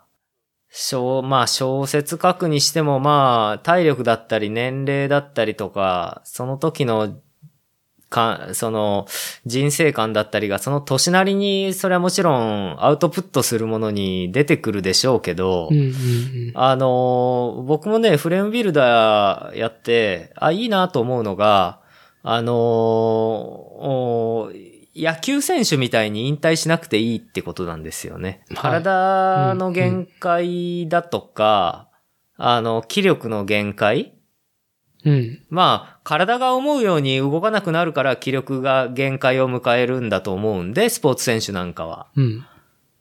なんで、やっぱりその、ある程度の年代に行ったらね、野球選手だったら35歳だったら、まあ、だいぶ長くやった方だし、はいはいはい。うん、そこで結局引退して、し引退しなければいけなくなるんだけど、やっぱり、フレームビルダーなんかは、あのーまあ、大先輩たちとか見てると、あのー60過ぎてもまだまだ元気だし、そうね。うん、70過ぎても、ま、もっと元気な人もいるんで、うん。そういう意味ではやっぱりその、まあ今回のこのね、あの、ポッドキャストの、あの、作例っていうテーマの中で、やっぱりその、日々制作じゃないけどね、あの、何かを作るっていうことに関して、ああ、やっぱりこういうふうに手を動かして物を作るっていうのは、ある程度健康であれば、年食ってもできますからね。まあ、しかも、ね、力任せにしていたところが、肝骨が高まって、ええね力もそうもかからなくなるっていうね。そうです巧みにねも。なっていくし。はい。これがね、本当に面白いとこだなと思って、若い頃、ね、あの、もう120%の集中力とかじゃないとできなかったことが、うん。あの、経験を重ねていくと、やっぱりその、若い時にもう100%超える、さっきの120%で1の成果出せてたやつが、うん。あの、60%とか70%ぐらいで1の成果出せるようになってくるんでね。うん。うん、そういうのはやっぱり、スポーツじゃない部分のいいところじゃないかなとは思いますけどね。うん。えいやー、素晴らしい作家性で。えうん。そうですねな。やっと言ったらいいんだろうね。うん。こう、やっぱり、年取ってなお、あの、うん他のね、自分たちのフォロワーを振り回せるっていうのはね、まあ、すごい、すごい、これはまあ、そうじゃないとやっぱり、長くやっていけないだろうし、そうね。ええまあなんか有名なね、あのミュージシャン、外国人のミュージシャンでもやっぱりその時には自分のファンを置き去りにして裏切らなきゃいけない時もあるっていううんうん。のはあるので、やっぱり。そう、まあ、まあ、なんか僕がね、つらつらと、若干呪い 節で、あの、富野監督、ガンダムをですね、あの、え語るよりか、やっぱりその、いろんな語り口でさ、やっぱ、富野さんを語っているのね。えうん。本人がさ、語るとさ、もう本当になんか逆張りするからさ、あの人。うん。基本否定で入って、最後自己否定でも入ってうん。って いう、やめてっていうね。そう。まあ本当あの富野監督とかで絶対上司にになってほしくないなっていう、俺あー個人のね、タイ部プなんだけど下の人は大変でしょうね。またその、うーん、完全に憶測だけど、完全に想像ですけど、いやー、やっぱたくさんのわ、自分より若い才能を潰してきたでしょうね、変な話。まあ潰してきたし、うん逆に拾ってもいるからさ、えまあまあ、ちょっとその話をすると、あの、いや、すげえね、なんと言ったらいいんだろう。面倒見がいいというえか、あ、そうなんですか。へえ、意外。ワンマンなんだけど、うん。その、チームありきなんだよね。結構早い段階から。あー、なるほどね。そうだからね、その、ちゃんとげ分業はしてるんだ。そういうところの。そうそう、だから、うん。 G のレコンギスタ、まあ、やっぱりさ、まあ過去のことはさ、やっぱりちょっとつ言っても、ね、ちょっとしょうもないなって僕も思うからさ、過去のあったことは。うんうんうんうん。まあ、ね、V ガンダムのことを僕も忘れますっていうところ で。優しい。 いや、結構ね、ええうんみんなそういう感覚でいる。うんうん F91 のことは忘れますみたいな感じで。うんうんで、客観的な現場に富野さんと一緒にいた、ね、G のリコンギスタ制作の中で、富野間は、うんうんまあなんか制作現場ではチームを常に試してね、うんうんうんそして、あの、教えを与えるっていう環境づくりをしてたと。うんで、仕事でありながらも仲間と研鑽を積んでいく現場っていうのがね、構築されてたんだって。はいはいはいはで、そこのリーダーとして、監督は立ち続けてるっていう。い。うんうんうんすっげえ何でも自分でやりたいタイプだけど、やっぱ客観性をだいぶ前から持ってて、それこそゼータガンダムとかそれぐらいの客観性っていうかなんかもう自分がやり、やりたいんだけど、そこはまか若手に任すけど、すはあげはあはえ、あすげえ言うっていう。でもちろん、ねえ、デザイナーとかさ、うん、うん、うん。作家からはなんか批判を、的な意見持ってる人もいれば、うん逆。に育ててもらったっていう人もすげえアニメ界にいて、あやっぱなんだかんだ言って、富野監督は40年以上やってるからさ、あ。うん、今でこそさ、クールジャパンだっつってさ、アニメがチヤホヤされるうん。うん、うん、うんあの、アニメに世界史上ありみたいな感覚で来てる連中とは違う、もっと何かその差別的な目でさ、アニメとかアニメ制作を見られていた時期のうん。現場の人じゃん。そうですね。うん。で、やっぱりそこに関わる現場の人が幸せになってほしいんだなっていう気持ちはね、なんか感じるんだよね。うんやっぱこの年になっていろいろ今回掘ってみてそれをなんか、うん、感じて、うん、僕なんてね、とてもね、その他人にそんな面倒をね、なんか見てあげるってことはやっぱどちらかちょっとすげえ腰が重いタイプだからさ。うん、うん、うん、うん。うん。そう。結局ですね、今回富野、富野監督、富野義行さんについてですね、いろいろ語ろうと思ったうちの3分の1も語れずね、もう閉めた方がいいなっていう時間帯になってきたんで、いやー、意外に、ねえ、なんか、話も、いや、いいですよ。ええ縁も竹縄ではございますけれども。はい。いや、SD ガンダムのですね、当時の雰囲気感を教えてもらったけど、僕にはた、ね、僕個人にはですね、ええリスナーに対してはどうかわからないけど ね、有意義だったっていうことで。はい。そう。でですね、僕がですね、あの、富野義行という天才を理解すべく、その目標を設定したんですよ。うん。まあ今さ、はいシクロシーズンが始まってさ、ええええええまあね、それに狙いを定めたみんなが楽しんでるわけじゃん。そうですね。まあちょっと今年は結構変則的な感じにはなりそうですけどもね。うんえやっぱさ、僕はなんかそういう、なんかコンペ。これはね、否定するわけじゃないんですよ。どうしてもやっぱ性に合わないところがあって申し訳ないですけど。えうんうんうん。とはいえ、まあなんか、さ、何か目標値がないっていうことはなかなかねうんうんうんう、んそれはそれでちょっと悩ましい時もあるから、ああ、なるほど、ね。何かを行動する上でね、うんうんうん。体を整えたりとか学ぼうとする上で。ええで、思ったんだよね、やっぱ。富野監督70過ぎても、うんと、アニメを5部作いや、80前だよね、はい。作ろうとしてるわけじゃん。うんうんうんもう現存してるわけじゃん。うんうん。その天才が。ええもっと知るべきなんじゃないかっほう。ていう。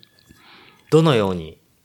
それはですね、今ちょうど、ええ富野義行の世界展っていうのが、うん。全国、あの、東京以外で、ええあの、ツアーというか、美はい術館でうん巡業してるんですよ、今。ああ、巡回展示をしてるわけだ。はいはあはあはあはあで、最後はですね、やっぱええ、聖地と呼ばれる、やっぱ、バンダイがね、ある。うんうんうんバンダイの本社、そして本社工場がある静岡県の県立美術館で、うんうん。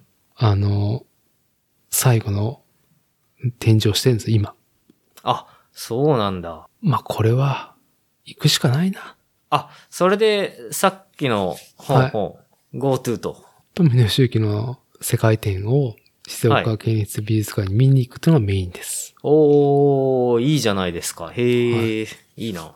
で、まあ、あのーやっぱりさ、切り口はい。が変わるわけじゃん。そうんのアニメ業界から外れてるからさ、美術館って。うんうんで、向こうのね、現場のセッティングしてるのはさ、アニメ業界人とかさ、イベント用じゃなくてさ、あの、うんうん。うん。美術館の学芸員とかがやってるわけじゃん。ああ、なるほど。そういうガンダムに興味なかった人も、あった人も、その学芸員の人たちが、富野監督の溢れんばかりの想像力に触れれる絶好の機会と。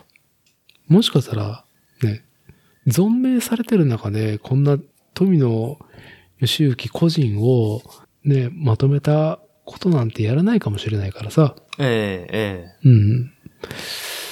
まあ、ちょっと、刺激を受けに行こうかなとえ。おー。はい思う次第でございます。素晴らしい。じゃあ、そうですね。また、じゃあ、展示をね、見た後の伊達さんのお話も楽しみですけれども。はい。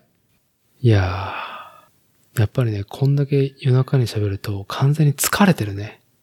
ああ、まあ、っていうそうですね。今日は、ちょっとごめんなさいね。僕の方も、あのー遅れちゃって、本当に。はい。あの、僕も、やっぱね、リモート収録は、悪い意味じゃないよ。